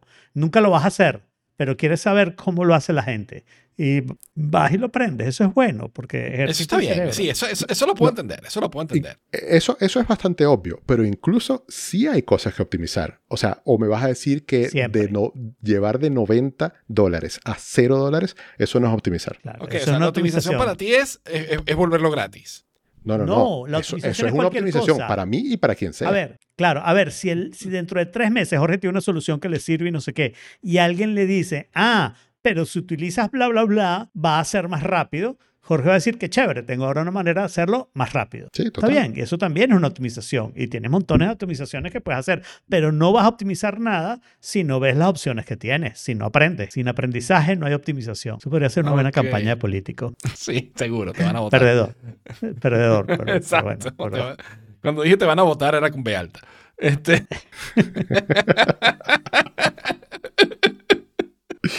Bueno, entonces la Muy bien, conclusión muy bien. es que hoy en día tengo lo que siempre quise tener, que era una posibilidad de ver fácilmente la resistencia, el programa completo. Y no solamente el pedacito que, que, que y eso, yo te voy a pedir que me pases dos minutos en explicarme qué coño tiene ese programa que justifica hizo, todo Jaime. este nivel de que esfuerzo. falta curiosidad. O sea, el tipo ya te lo explicó. No, no, no, no. ¿Qué, qué, qué, qué hay en la resistencia? O sea, ¿qué, qué, qué, qué de bueno tiene el programa? Que es tan bueno. Es muy bueno. Como para hacer- Pero ya eso para- te lo explicó cuando hablamos por primera vez de esto. Él te lo explicó. Y tu Hace falta de ya no curiosidad hace que ni te acuerdes. Eso es porque no ejercitas el no hace cerebro. falta y de memoria, curiosidad. no de curiosidad. Es de curiosidad. No, curiosidad es preguntarle múltiples veces lo mismo. Memoria no es tener que preguntarle múltiples veces lo mismo porque no me acuerdo. es, es como un late night show. Es el late night show Ajá. de España, ¿ok? Y No, donde aquí hay todo, muchos y todos terribles, porque este es bueno. bueno, a, a mí me gusta muchísimo. Todos los días llevan a un invitado y Ujú. El- la entrevista con el invitado dura como, no sé, media hora y el programa dura como una hora diez, hora quince y el resto es eh, con, con comediantes que ellos tienen como in-house. Un monólogo de entrada, una bandita que como- toca eh, algo. Eh, exactamente, exacto. Así. Y me encanta. pero, o sea, porque pero las- las estás diciendo, entrevistas- es un late night show más. O sea, no hay. O sea, sí, en el, en el que me da mucho Es un late feeling night show el, que le gusta. el entrevistador. conectas mucho con el host. Ok, Sí, exactamente. fine, fine. Ok, está bien. No, no creo que haya ningún programa de televisión por el cual yo quiera hacer, algo así nunca, pero ok, people.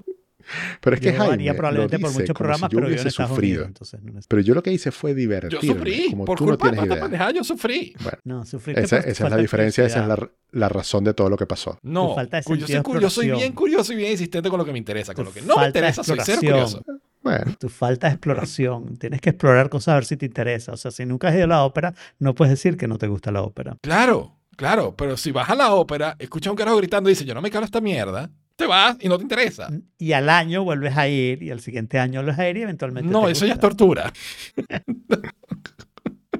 Sí, creo que Jorge ya había mencionado lo que dice Betina, que las entrevistas están en YouTube. Pero él quiere el todo. No, no. no Sí, sí, las entrevistas, las entrevistas duran media hora. Lo normal es que en YouTube te pongan 10 minutos, los- o sea, 10 Ya. minutos cortados, ¿no?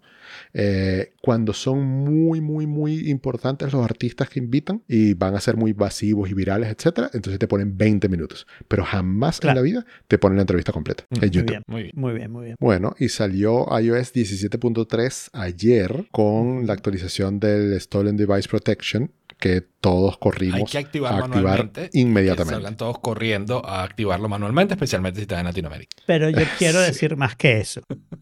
Todos los podoyentes y todos ustedes tienen que agarrar a las personas que aman y decirle, actualicen a 17.3 y pongan el Stolen Device Protection, porque a nosotros nos parece muy fácil que nos enteramos que salió y sabemos lo que es y no sé Claro. qué, no sé qué, pero la mayoría de la gente ni siquiera va a actualizar a 17.3. Entonces hay que decirles que esta vez es importante, sobre todo los que no estamos diciéndoles a cada momento que actualicen. Eso es bueno no decirlo todo el tiempo, porque cuando uno les dice, ok, actualicen y hagan esto, ¿no?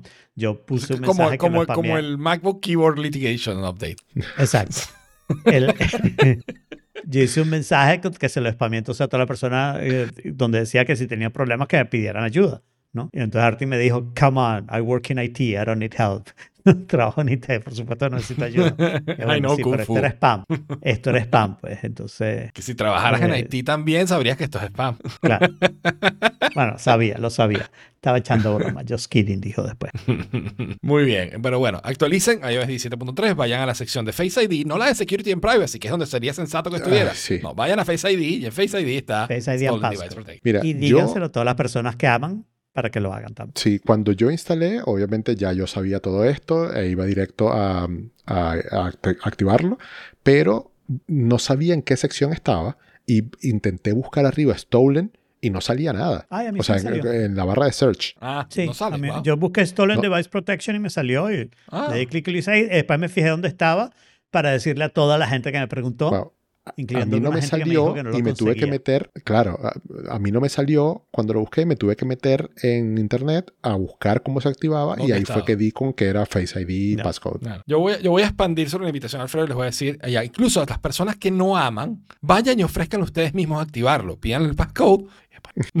No, pero entonces no le activen Stolen Device Protection porque no le pueden Claro, después no le activen nada. No, ya está listo, no te preocupes. No, no hagan eso. Eso es ser maluco. No hay que ser maluco.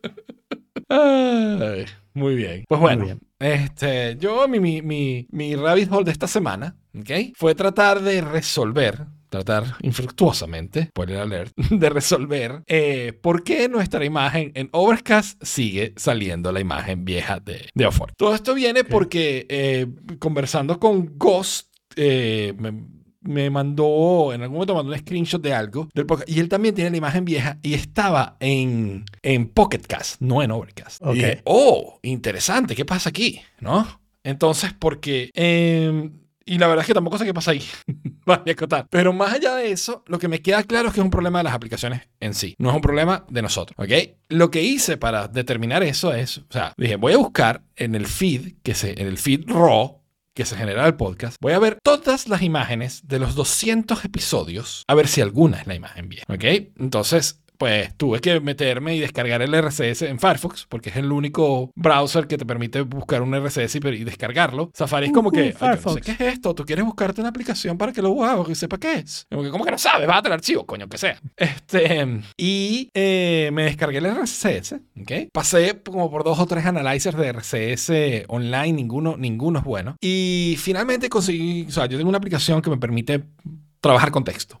¿Ok? Eh, en contexto. Y eh, eh, entonces la aplicación se llama TextBody, ¿ok? Y nada, o sea, empecé a investigar porque tampoco lo he usado demasiado. Le pego los 30.000 líneas de RCS feed que tenemos, ¿no? Y le digo ahí, bueno, ok, deja o sea, me, me permite hacer cualquier tipo de comandos, ¿ok? Entonces consigo un comando para decirle, deja solo aquellas líneas que tengan, que hagan match con esto. Entonces le dije que hagan match con JPG, ¿ok? Entonces, boom, de inmediato me limpia y me deja solo esas líneas que tengan JPG, ¿ok? Luego le puedo decir eh, que así como que porque habían, habían enlaces a imágenes JPG que estaban en las notas, notas. Entonces, ¿sabes? Hice otra búsqueda donde filtraba solo aquellos que estuvieran dentro de etiquetas. Y una vez hecho eso, le puedo decir, agarra todos los links que consigas y ábremelos como pestaña. Ajá, no, y lo otro que pasaba era que, por supuesto, en todos los episodios habían 200 links de imágenes, pero casi todos eran la misma imagen, ¿no? Es el mismo URL. Entonces le dije, elimina todos los URLs duplicados. Boom, y al final me quedé como con 10 imágenes. Le dije, bueno, ok, ábreme todos estos links en, en en- en tabs en una, en una ventana. La aplicación es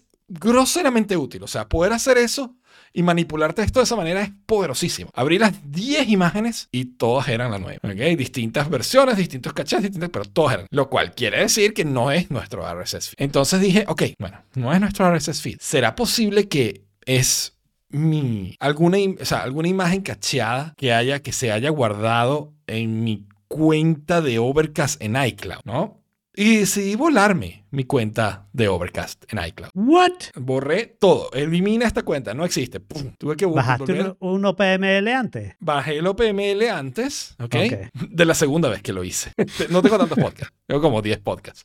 Agregué como 8 y, y la segunda vez que lo hice, este, agarré el OPML de esos 8. Ok. Eh, y tampoco, tampoco. Volví a cargar la imagen vieja. Mm. Entonces dije, mira, de repente esto es algo que está asociado con mi ID. Yo necesito una persona que nunca haya tenido Overcast. Que se baje Overcast por primera vez y escuche el podcast en Overcast. Ahí, evidentemente, tiene que ser que, ¿sabes? Eh, Esa va a ser la prueba final. Y pensé en mi mamá. Entonces la llamé, le dije, bájate Overcast, búscate Forkit, agrégalo, escucha el episodio. Imagen vieja. Entonces, evidentemente no es ningún caché de iCloud, no es nuestro feed. La única explicación posible es un caché interno de la aplicación de Overcast, de donde Es que está eso esa es lo que es. botada.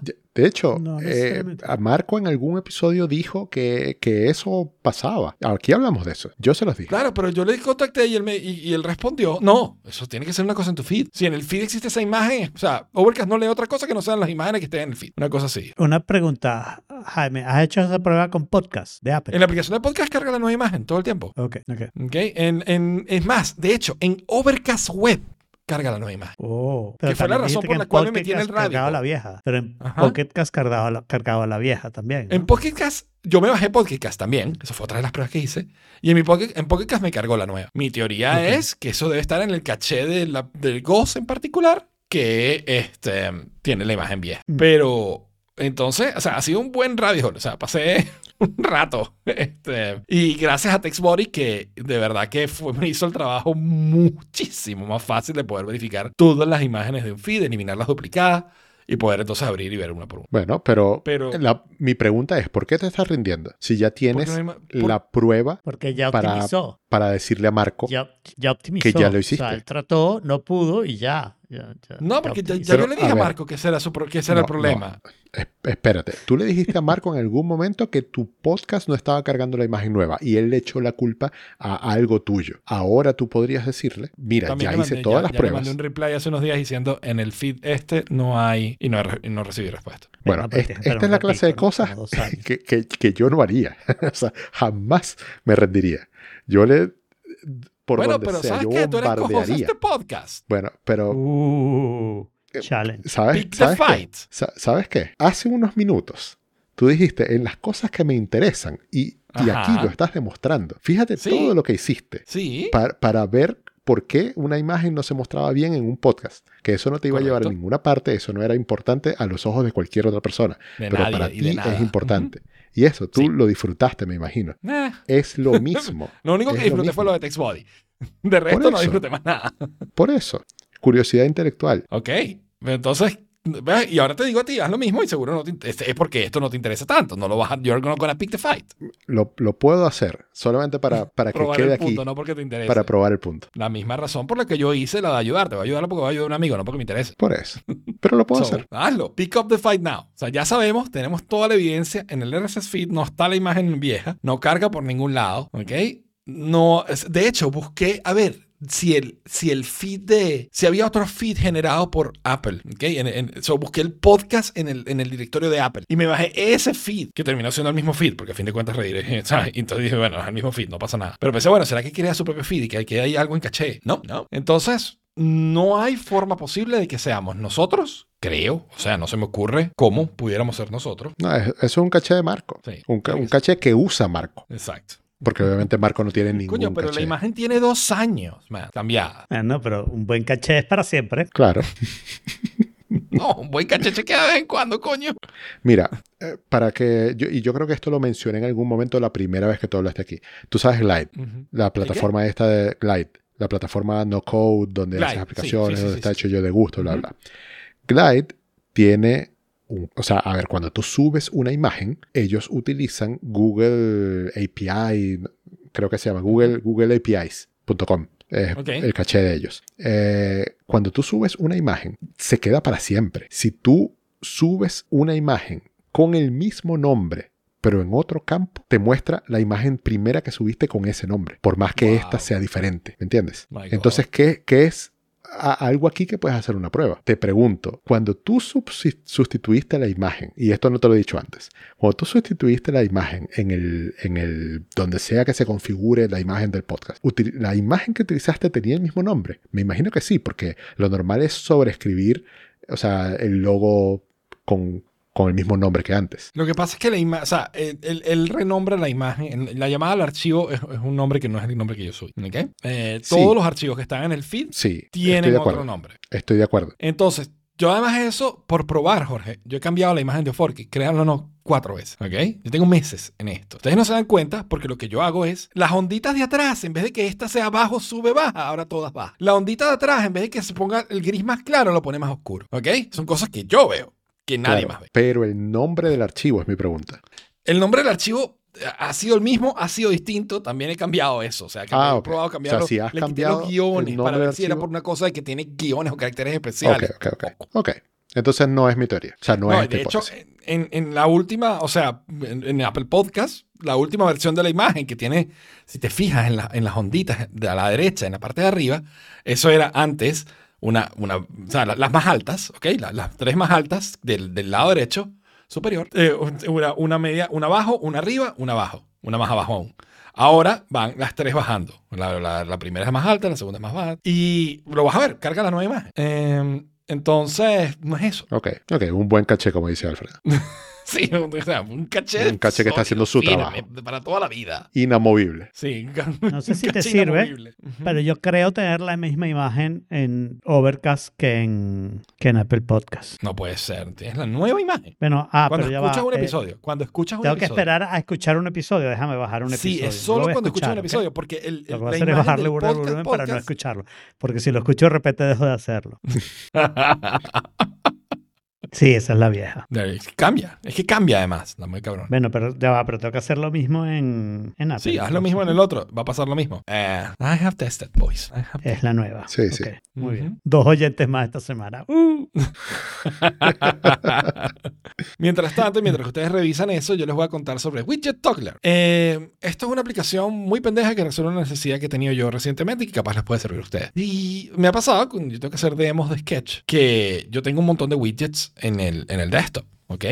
Mi pantalla es tan grande, de hecho, que no cubre necesariamente. O sea, que los widgets están siempre visibles eh, a, la, a la izquierda. Y ahí tengo el podcast que estoy escuchando, todas las luces de mi casa, qué acciones subieron hoy, el clima, mi, mi- mi agenda de reuniones, los reminders de las cosas que tengo que hacer, ¿ok? Tengo, tengo, yo uso mucho los widgets que sacaron, que salieron en Sonoma. Eh, entonces, yo no quiero que eso se vea cuando yo comparto pantalla. Y yo suelo compartir toda la pantalla porque hay cosas, funcionalidades de Sketch que, que salen, que son fuera de la pantalla, son fuera de la, de la, de la ventana de Sketch.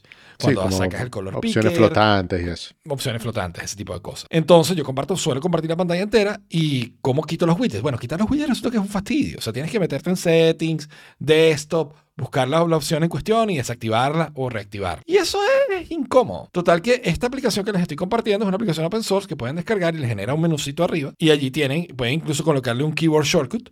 ¿Ok? Y entonces activar y desactivar lo- los widgets, hacer un toggle de que se vean o no se vean los widgets. Está bien útil, sencilla y directa. Y bueno, si les sirve para algo, si cuando comparten pantalla, si tienen llamadas, pues puede ser útil. Me imagino Nice. para Alfredo no, pero para Jorge maybe. Sí, sí, sí. Lo más probable es que sí. Yo Sí, tengo widgets, pero tengo no que los estar uso, haciendo entonces, ¿qué llamadas para compartir. Tú no usas la Mac para empezar. Así que, No, lo uso para esto.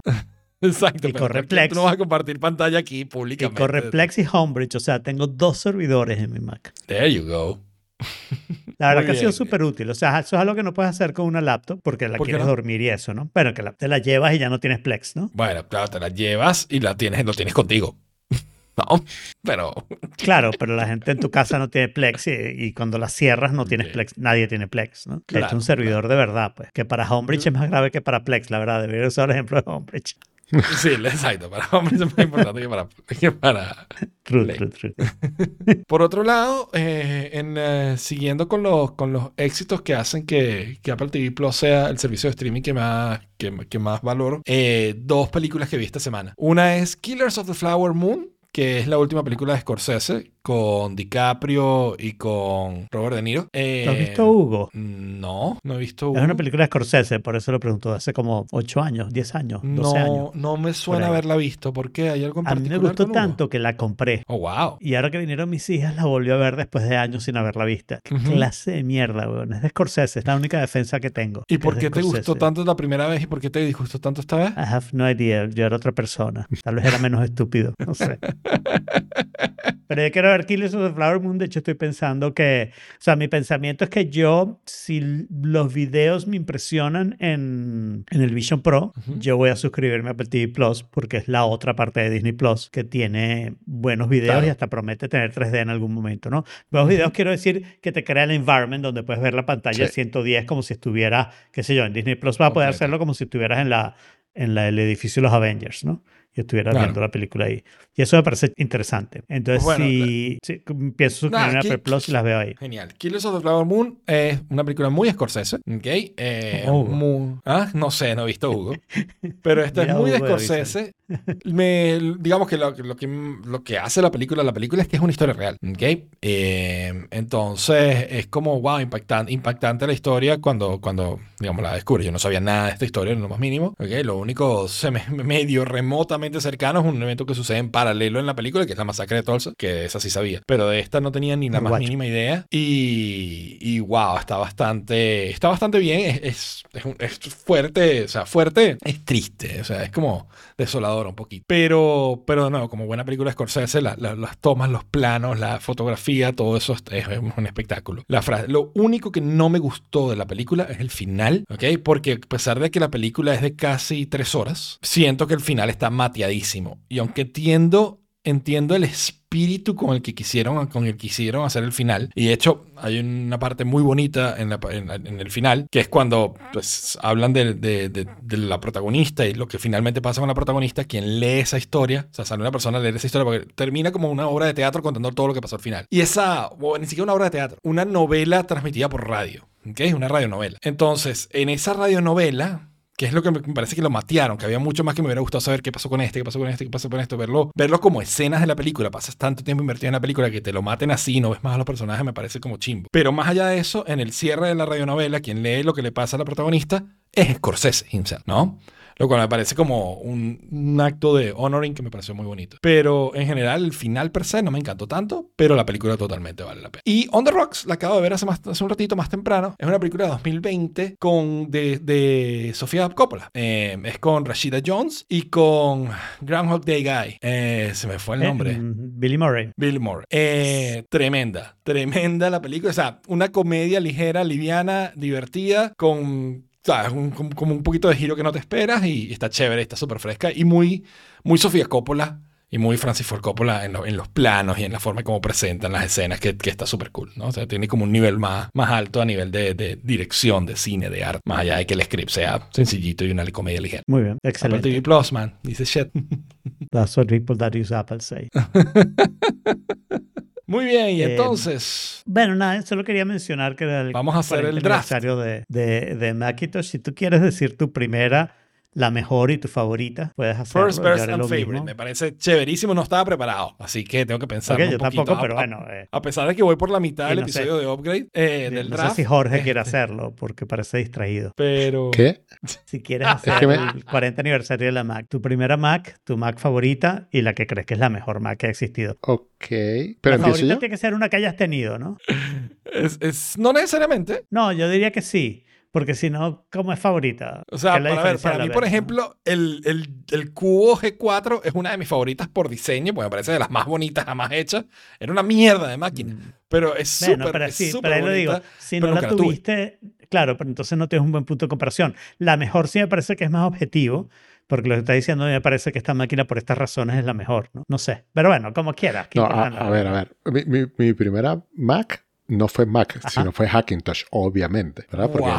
no tenía, no tenía ya, pero, ajá, vamos, vamos a empezar con orden, vamos a empezar con orden. Empezamos con primera. Mac y empieza Jorge. Dale, Jorge, Hackintosh. Por eso, Hackintosh. Hackintosh 2005. ¿Pero en qué año? ¿Con qué, qué plataforma? 2005, con, creo, creo- creo que era Tiger, Leopard, por allá, por esa, por esa época. Wow. Eh, y luego... Era ya Intel, ¿no? O sea, era ya cuando No. se cambió. Claro, porque si no, no podía Sí, ser sí, sí, sí, sí, sí, sí. Ah, ok.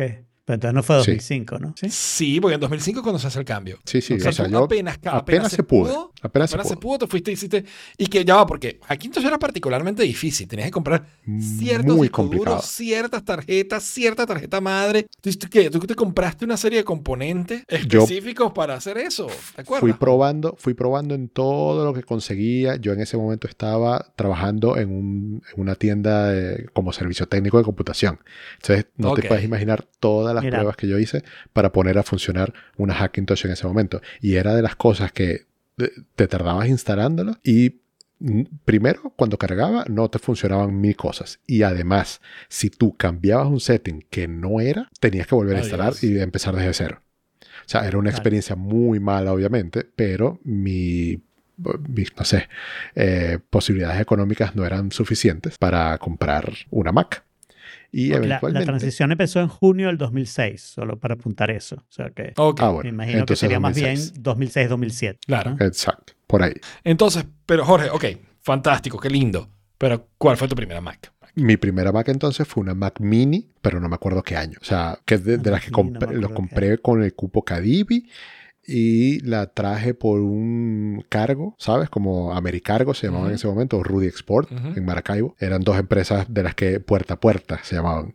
Entonces, Claro, tú la mandabas a una dirección de Miami y de manera muy shady ibas a un en casa. galpón en Maracaibo. No, ibas a un galpón en Maracaibo Oh a hacer God. filas eh, donde había una gente con escopetas en una puerta Oh my God. para, para que tú entrabas a buscar tus paquetes dentro de un, o sea, no sé, llegaban containers Wow. y containers de, de paquetes ahí y salías y te tenías que ir corriendo a ese sitio. Así obtuve yo mi Sí, me primera recuerdo Mac. cuando busqué mis libros, cuando me mudé a Estados Unidos a Venezuela y busqué mis libros en el Correo San Martín. Oh, wow.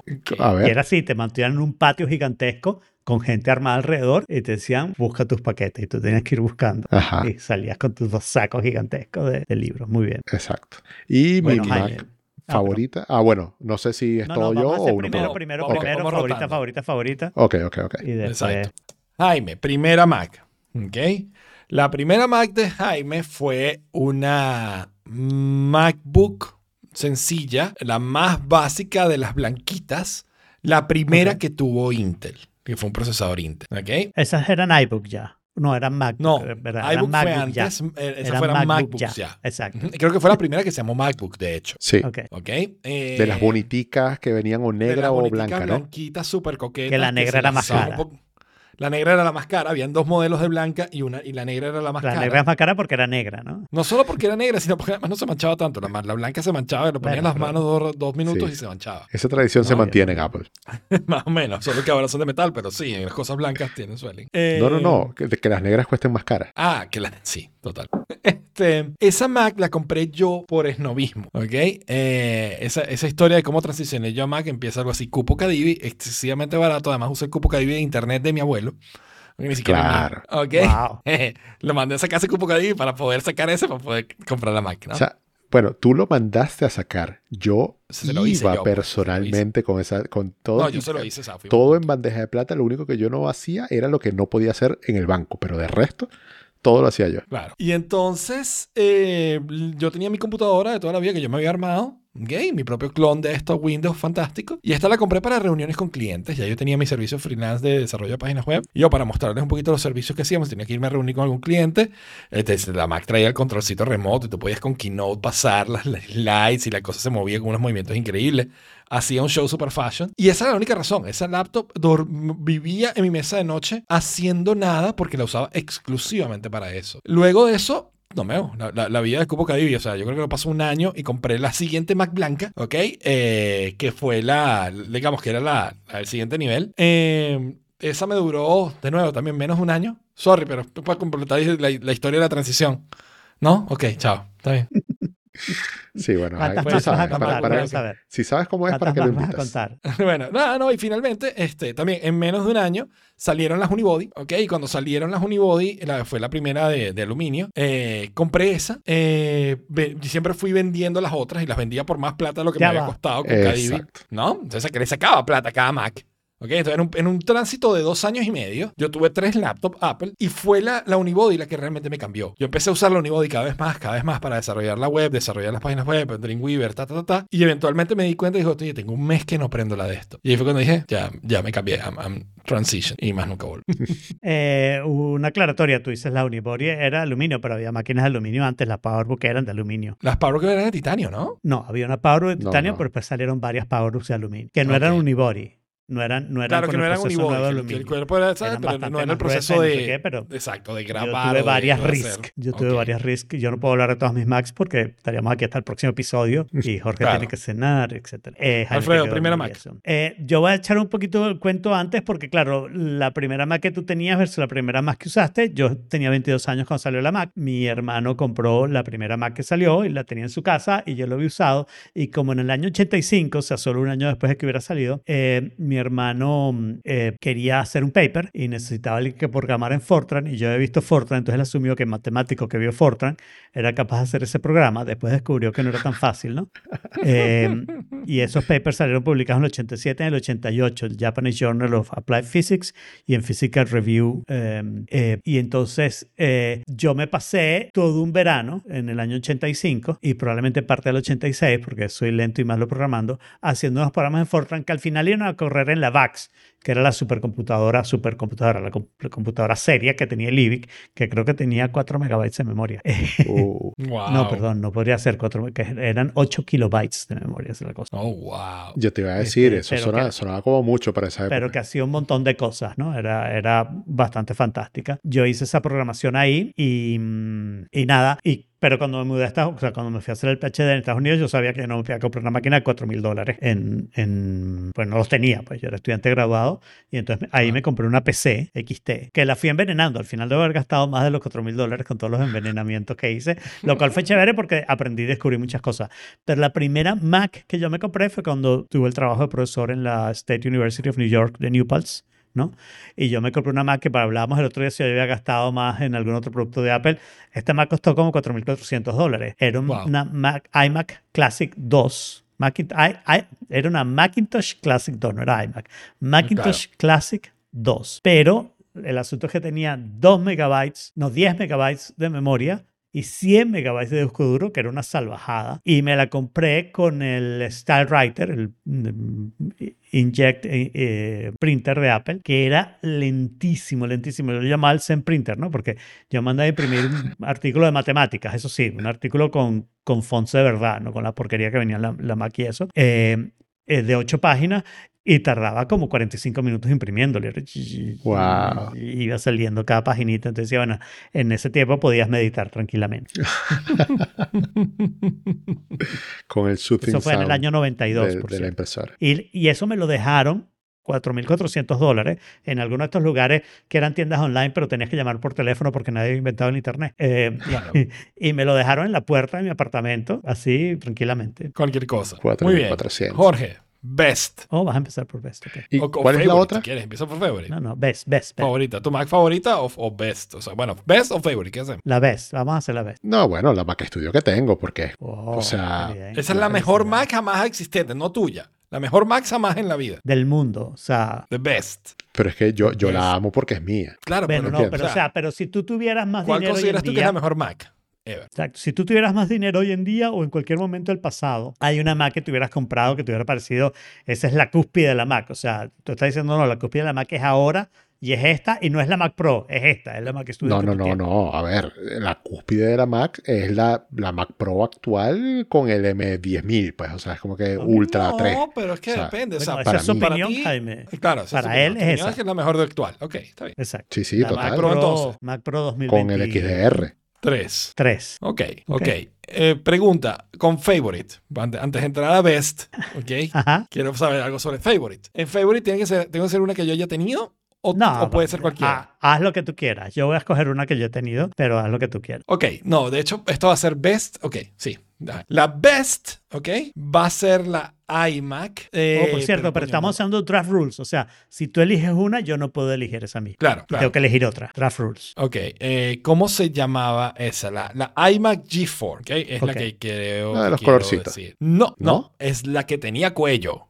La, que, la, que- la- la lámpara de Pixar. La lámpara de Pixar. Esa Mac para mí es el mejor diseño de una iMac jamás. Hecho, ¿ok? Es- se podía mover en todos lados. El comercial de eso es absolutamente increíble. Ah. Yo todavía sigo soñando con que saquen una Mac que tenga ese nivel de movimiento y de flexibilidad. Tú Estefania- podrías mostrarle a la persona al lado. ¿ok? Esa Mac es un encanto con una personalidad increíble, súper avanzada para ese momento, súper compacta para los, todo el poder que ofrecía. Era un maquinón en un diseño absolutamente espectacular que no han vuelto a ser tan bueno, porque no han hecho ningún hinge que sea tan bueno, ni siquiera el del, el del estudio display es de tan bueno como ese. Brutal. La iMac G4 es mi, eh, para mí la mejor Mac jama- jamás hecha. Excelente. Estamos cerca, pero lejos.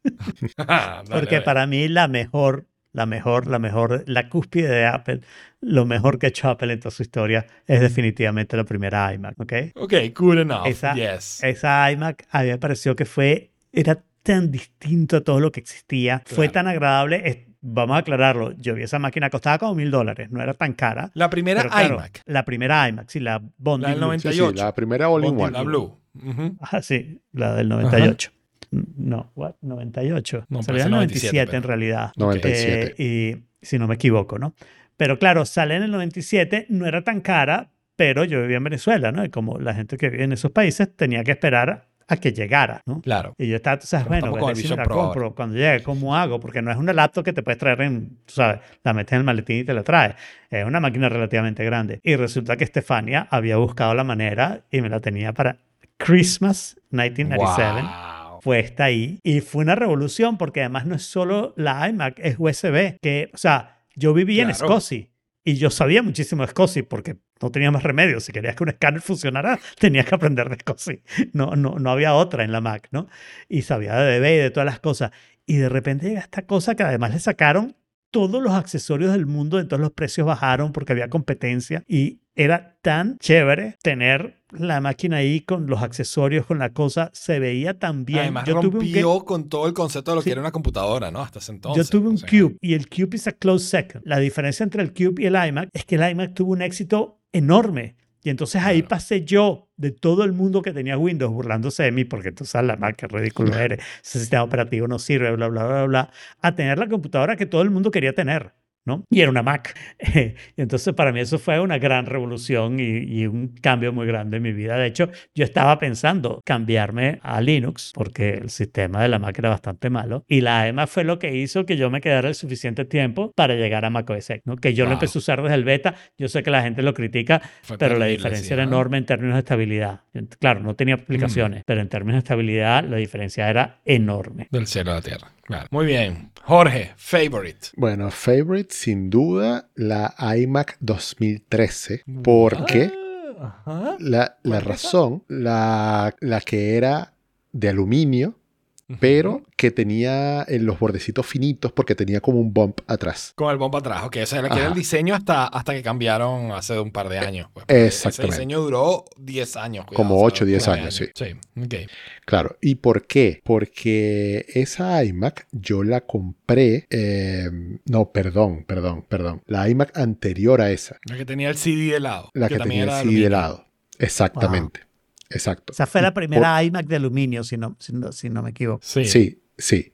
¿Y por qué? Porque yo agarré esa iMac, la compré y al mismo, o sea, la compré con los base specs. Y al mismo tiempo me metí en Amazon y le compré eh, gigas de RAM de, de laptop. Y además le compré un SSD y además me metí en O- OWC y compré el kit para quitarle la pantalla y poder eh, tener acceso Mierda. a, la- a donde estaba el CD, quitar el CD y poner SSD y, y me funcionaba perfectamente. Wow. Oh, wow. O sea, era la que permitía Qué hacer chévere. todas eso- esas modificaciones por Claro. muy poco precio, un maquinón Claro. con SSD que en ese momento era Claro, no, impensable. ¿Qué nota es? impensable, Totalmente, totalmente. Que nota, además Wow. que empezaste con una Hackintosh como tu Sí. primera y terminaste tu favorito con una Mac que la hackeaste también, pues también Que la hackeaste cosas bastante. Modificada. para, para Sí, sí, sí. convertirla a otra cosa que no era lo que era en su diseño original, pues, sino algo Sí, mucho claro. mejor. Está chévere. Claro. La favorita me debato, ¿no? Te debates. Me debato, estoy entre dos. Estoy entre mi máquina actual,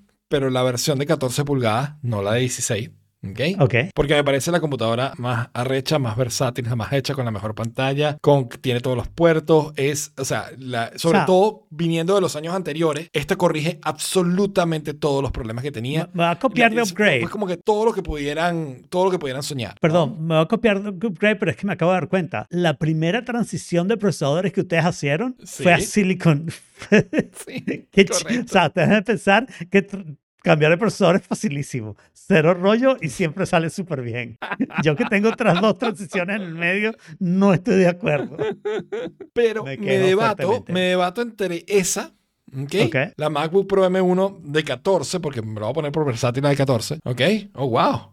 Jorge se fue repentinamente sin razón. Sí, Ahora pasado. Este, tiene que salir. Coño, pero podía despedirse, ¿no? Sí, la verdad. Ah, ok, ok, no, ok, ok. Está bien, tiene que salir, sí. Oh, ok. Este, em, y eh, estoy entre esa o la MacBook Pro Retina. La primera que salió, que era pantalla retina, fue la primera con disco SSD. Fue la primera Mac donde no había que luchar con el procesador. O sea, no había que luchar por performance. El, el boost de performance de esta máquina hizo que todo corriera rápido, todo corriera bien, fuera súper estable. Y fue quizás la Mac que, que más, con la que yo estuve más tiempo, la más versátil, la que más duró. Increíble. O sea, es- esa Mac de verdad que fue fantástica. Entonces no sé cuál escoger. Ahí estoy de verdad indeciso. Bueno, tiro una moneda, las dos están buenas. Ok, bueno, me quedo con la de ahorita, con la MacBook Pro M1 14. ¿Tu favorite? My favorite. Este yo lo he eh, hablado otras veces, pero, o sea, para mí, ese es el cuento. Me estás preguntando mi favorite y te tengo que decir cuál es mi favorite. Mi favorite es la PowerBook 1400C. Y estamos hablando antes del G3,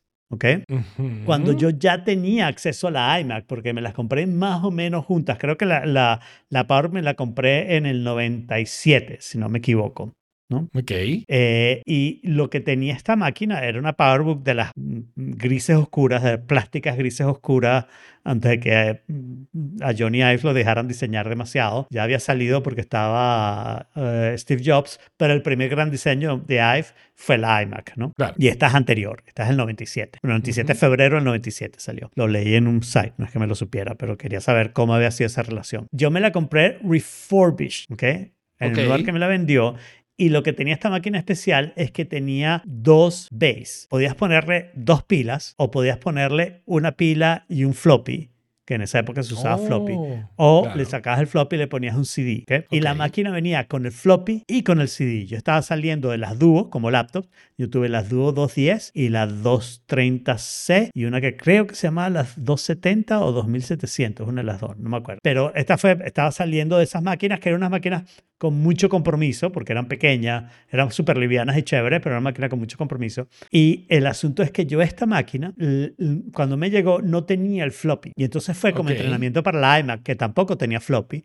Y yo terminé nunca comprándole floppy a la, a la, a la, a la, a la- la iMac. Entonces yo pasé de usar floppies en todas mis computadoras, ¿ok? A tener la laptop y, y la iMac sin floppy y mandándolos Wow. para la mierda. Tenía otras máquinas alrededor, si necesitaba usar un floppy lo podía usar, pero en mis máquinas no había floppy. Y entonces yo solo tenía el CD-ROM. O sea, ese- momento fue como cuando tus 17 años, ¿no? Que te pusiste así todo papeado. Nothing was floppy anymore. Exacto.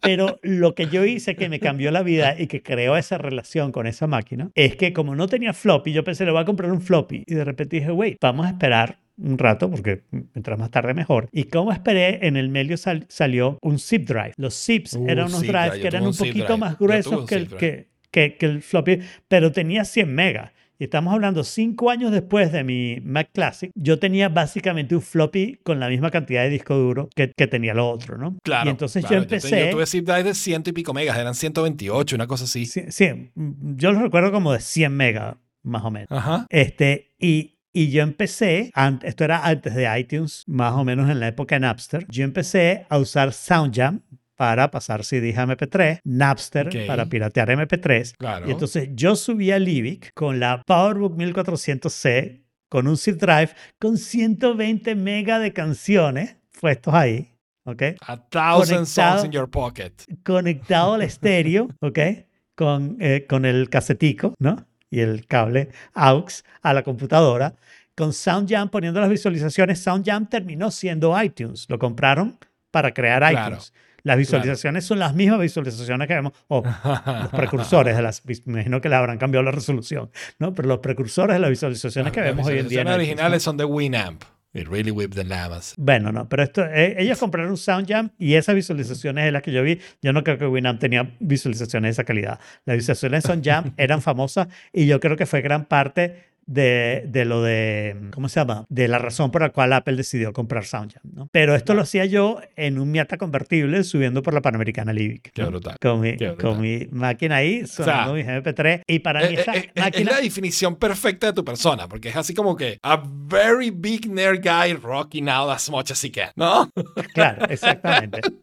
Eh, pero esa máquina tiene un final que yo lo veo como un poco triste, a pesar de que no fue malo, ¿no? Pero lo veo como un poco triste porque mi gran amiga Alejandra, cuando yo iba a España, yo me quedo en Madrid, casa de Jaime, y en Barcelona, casa de Alejandra, ¿no? Entonces mi más amiga Alejandra, que vive en Barcelona, ella se fue en el año 99. Tenía menos de dos años con la computadora y mis computadoras duraban más que eso porque uno no tenía tanta plata para estar cambiando de computadora cada año, cada dos años. Yo cambiaba la computadora entre tres y cinco años, más o menos, ¿no? Eh, o cuando se rompían, básicamente, las cambiaba. Cuando dejaban de funcionar era que yo las cambiaba. Y esta máquina, en un momento que estaba funcionando perfectamente, Alejandra me rogó que se la vendiera para ella poder llegar a Barcelona con una Mac relativamente nueva. ¿ok? Yo tenía pautado un viaje para los Estados Unidos. Ella me dijo, yo te la compro, tú te compras la Mac que quieras. Pero en ese momento ya había cambiado, ya iMac se había apoderado de todos los diseños. Y la laptop, yo no me acuerdo qué otras laptops había, pero la laptop que estaba impactando en ese momento era la primera iBook, la posetica que tenía la, La posetica, no sí, sé qué. la.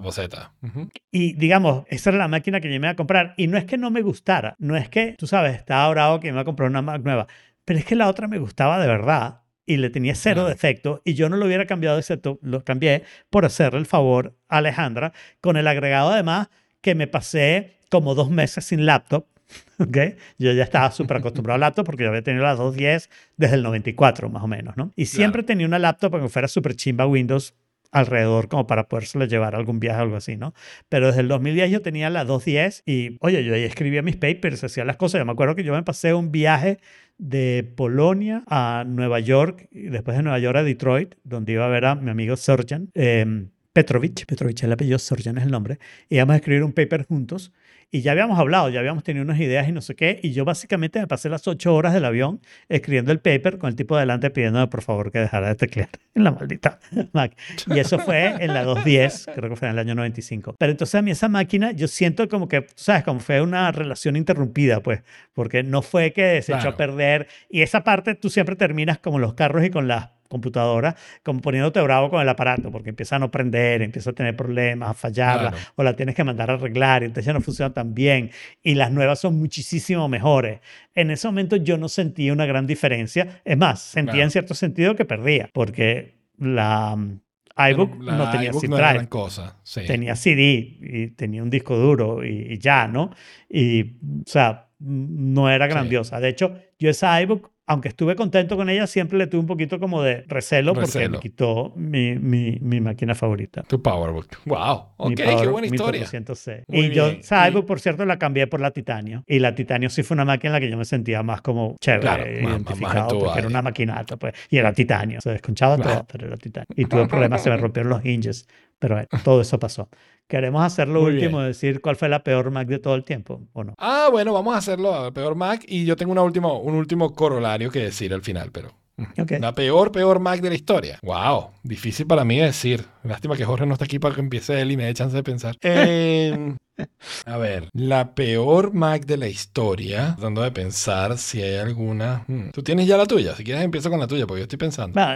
Para mí la peor Mac de la historia fue la, el, el cubo basura, ¿no? El cubo basura. Ay. Sí, porque esa fue una máquina que estéticamente se vería como un sustituto del Cube. Miguel la tuvo y yo la vi de cerca y no sé qué, no sé qué. Pero fue una máquina como que, que se quedó estancada y lo único que tenía era un diseño. O sea, no tenía más nada en la bola, ¿no? Y entonces así como que poco Apple, ¿no? Tener una máquina Sí. que sí se veía linda, tipo Apple, pero que, o sea, definitivamente no era lo que uno esperaba de Apple en términos de ser una Mac que uno quería tener. Y al principio la quería tener porque se veía lindo, porque me recordaba el cubo, ¿no? Pero después de que vi su trayectoria, me parece que fue la, la peor. Pero no se llamaba QB4, era el Cylinder, no era G4. Es el, estoy hablando de la Mac Pro. Ah, la Mac Pro de. La Mac ya, Pro. perdón, yo estoy pensando en el Cube. No, No, el la Cube- Mac Pro 2013. El Cube para mí es lo contrario. El Cube para mí es una máquina que fue absolutamente perfecta. La adoré. Fue otra máquina en la cual me deshice cuando todavía existía, pero era más porque quería, en realidad lo que quería era deshacerme los desktops. Ya todo el mundo en la casa tenía laptop y Claro. el- la iMac que teníamos la teníamos en casa, en el cuarto de nena, pues. La máquina de los niños y Estefania tenía su laptop y yo tenía mi laptop. El, el Mac Pro 2013, exactamente. Sí, el No, Mac Pro el Power- 2013 el- sí. Cube fue para mí arrechísimo porque fue, la oficina se dejó de ver como una oficina con un maquinón ahí. Claro. Teníamos la iMac, ¿no? Pero era todavía una máquina grande, no tenías espacio en el escritorio, era un escritorio Claro. pequeño, lo teníamos con el al escritorio y pasó a ser un cubito con esa pantalla con yo nunca tuve los eh, los speakers que se veían que sacaron con eso tiene un subwoofer Mm, y los sí. speakers la gente a la que se los vendí que lo usó por años sí le compró los speakers y, y lo tenía en su oficina y era una gente que hacía películas que ahí te di Ok. tiempo para pensar Más o menos porque yo estaba pensando en la MacBook Pro de 2013, ¿ok? ok Yo lo que voy a decir es, entonces mi opción va a ser la Mac Mini, creo, creo que la de 2018. Hubo Ok. Una Mac Mini que ellos sacaron, yo no sé si fue, o probablemente fuera la anterior a la de 2018, la de 2015 creo yo que fue entonces. Hubo una Mini que ellos básicamente abandonaron, ¿no? Ok. Este, sí, Sí, la de, acuerdo. es de finales de 2014, imagínate. Pasaron cuatro años sin actualizarla, la máquina se volvió obsoleta, no hubo manera de... Y la gente pensaba que habían abandonado la línea. ¿no? Y, y la seguían vendiendo y la seguían vendiendo, que fue uno de los problemas también de la Mac Pro 2013, ¿no? Que seguían vendiendo esa Claro. máquina a, a un precio absurdo, ¿ok? Cuando la máquina tenía 8 años y es como, ¿por qué voy a comprar yo un procesador de, ese de hace 8 años por 7 mil dólares, ¿no? Este, esta Mac Mini fue por el estilo, ¿no? Ese fue un momento donde las Macs estuvieron bastante abandonadas. Fue paralelo, de hecho, eh, donde básicamente parecía como que se hubieran olvidado de la Mac porque estaban absolutamente enfocados en el iPhone, el iPhone, el iPhone, y, y dejaron la Mac muy por de lado. Entonces, esa Mac Mini eh, fue muy mal vista y quizás es la única que recuerdo, así que yo te puedo decir, bueno, esta fue la peor Mac de, de- de mi historia siguiendo Apple, ¿no? Por lo menos desde que yo sigo a Apple. Porque seguramente hay alguna proforma que seguramente pudiera haber sido, o Claro. sea, que pudiera considerarse mucho peor, pero no sé cuál, o ni cómo, ni dónde, ni cuándo, ¿no? La Mac TV, la 6100 eran máquinas bastante malas que no debieron haber existido. La LC, algunas de las LC también eran malazas. Entonces, finalmente, como corolario final, este, puse un enlace allí para eh, un- unas instrucciones para armar una, una MacBook de Lego. La- una, eh, una MacBook, óyeme a mí, una Macintosh original de 1984 de Lego. Eh, y lo que quería contarles es que hoy hice el esfuerzo, porque si ven, si ven allí, está el listado de todas las piezas que van a necesitar. Y yo me metí en la página de Lego y cada, cada uno tiene un Element ID. Y como ven, hay cuatro páginas de piezas. Yo fui Element ID por Element ID pidiendo el número requerido de piezas para poder hacer la Wow. orden, que me va a llegar más o menos en un mes totalmente, la, la orden completa, eh, con esas piezas específicas para armar, según estas instrucciones, mi propia Mac de 1980, mi Macintosh de 1984 de Lego. Muy bien, te tengo una pregunta. ¿Te van a sobrar piezas? Es posible que me sobren algunas porque pedí algunas extras, por si acaso. Por ejemplo, la pantalla, creo que la, la pantalla que está allí en... O sea, primero, por, por un lado, el- ella es, las instrucciones es para un color beige. Yo pedí todo lo que era color beige blanco porque la quiero en blanco, no la quiero en, en- en el beige. Como, o sea, no quiero que le parezca ya vieja la Mac, ¿no? Este. Y lo otro es que la pantalla es gris y yo pedí la pantalla para gris y la pedí para negro. Entonces, pues llega, hay algunas piecitas que sobran. Pues bueno, y con eso, esto ha sido todo por esta vez. Otro tenedor al lavaplato. Y les invitamos a que nos digan cuál es su Mac, la primera Mac que tuvieron, la mejor que tienen, la que consideran que es la mejor y su favorita, en The Forking Place, que lo pueden conseguir en theforking.place. Y le damos gracias a Dani, especialmente a Dani, que también estuvo la semana pasada y no dio chance de nombrarla, pero con mucho cariño un abrazo a Dani, eh, a Héctor, a Betina, a Sari y a Michael y a todos los que estuvieron en el chat acompañándonos y nos vemos próximo martes a las 5 de la tarde en No Fork It barra live.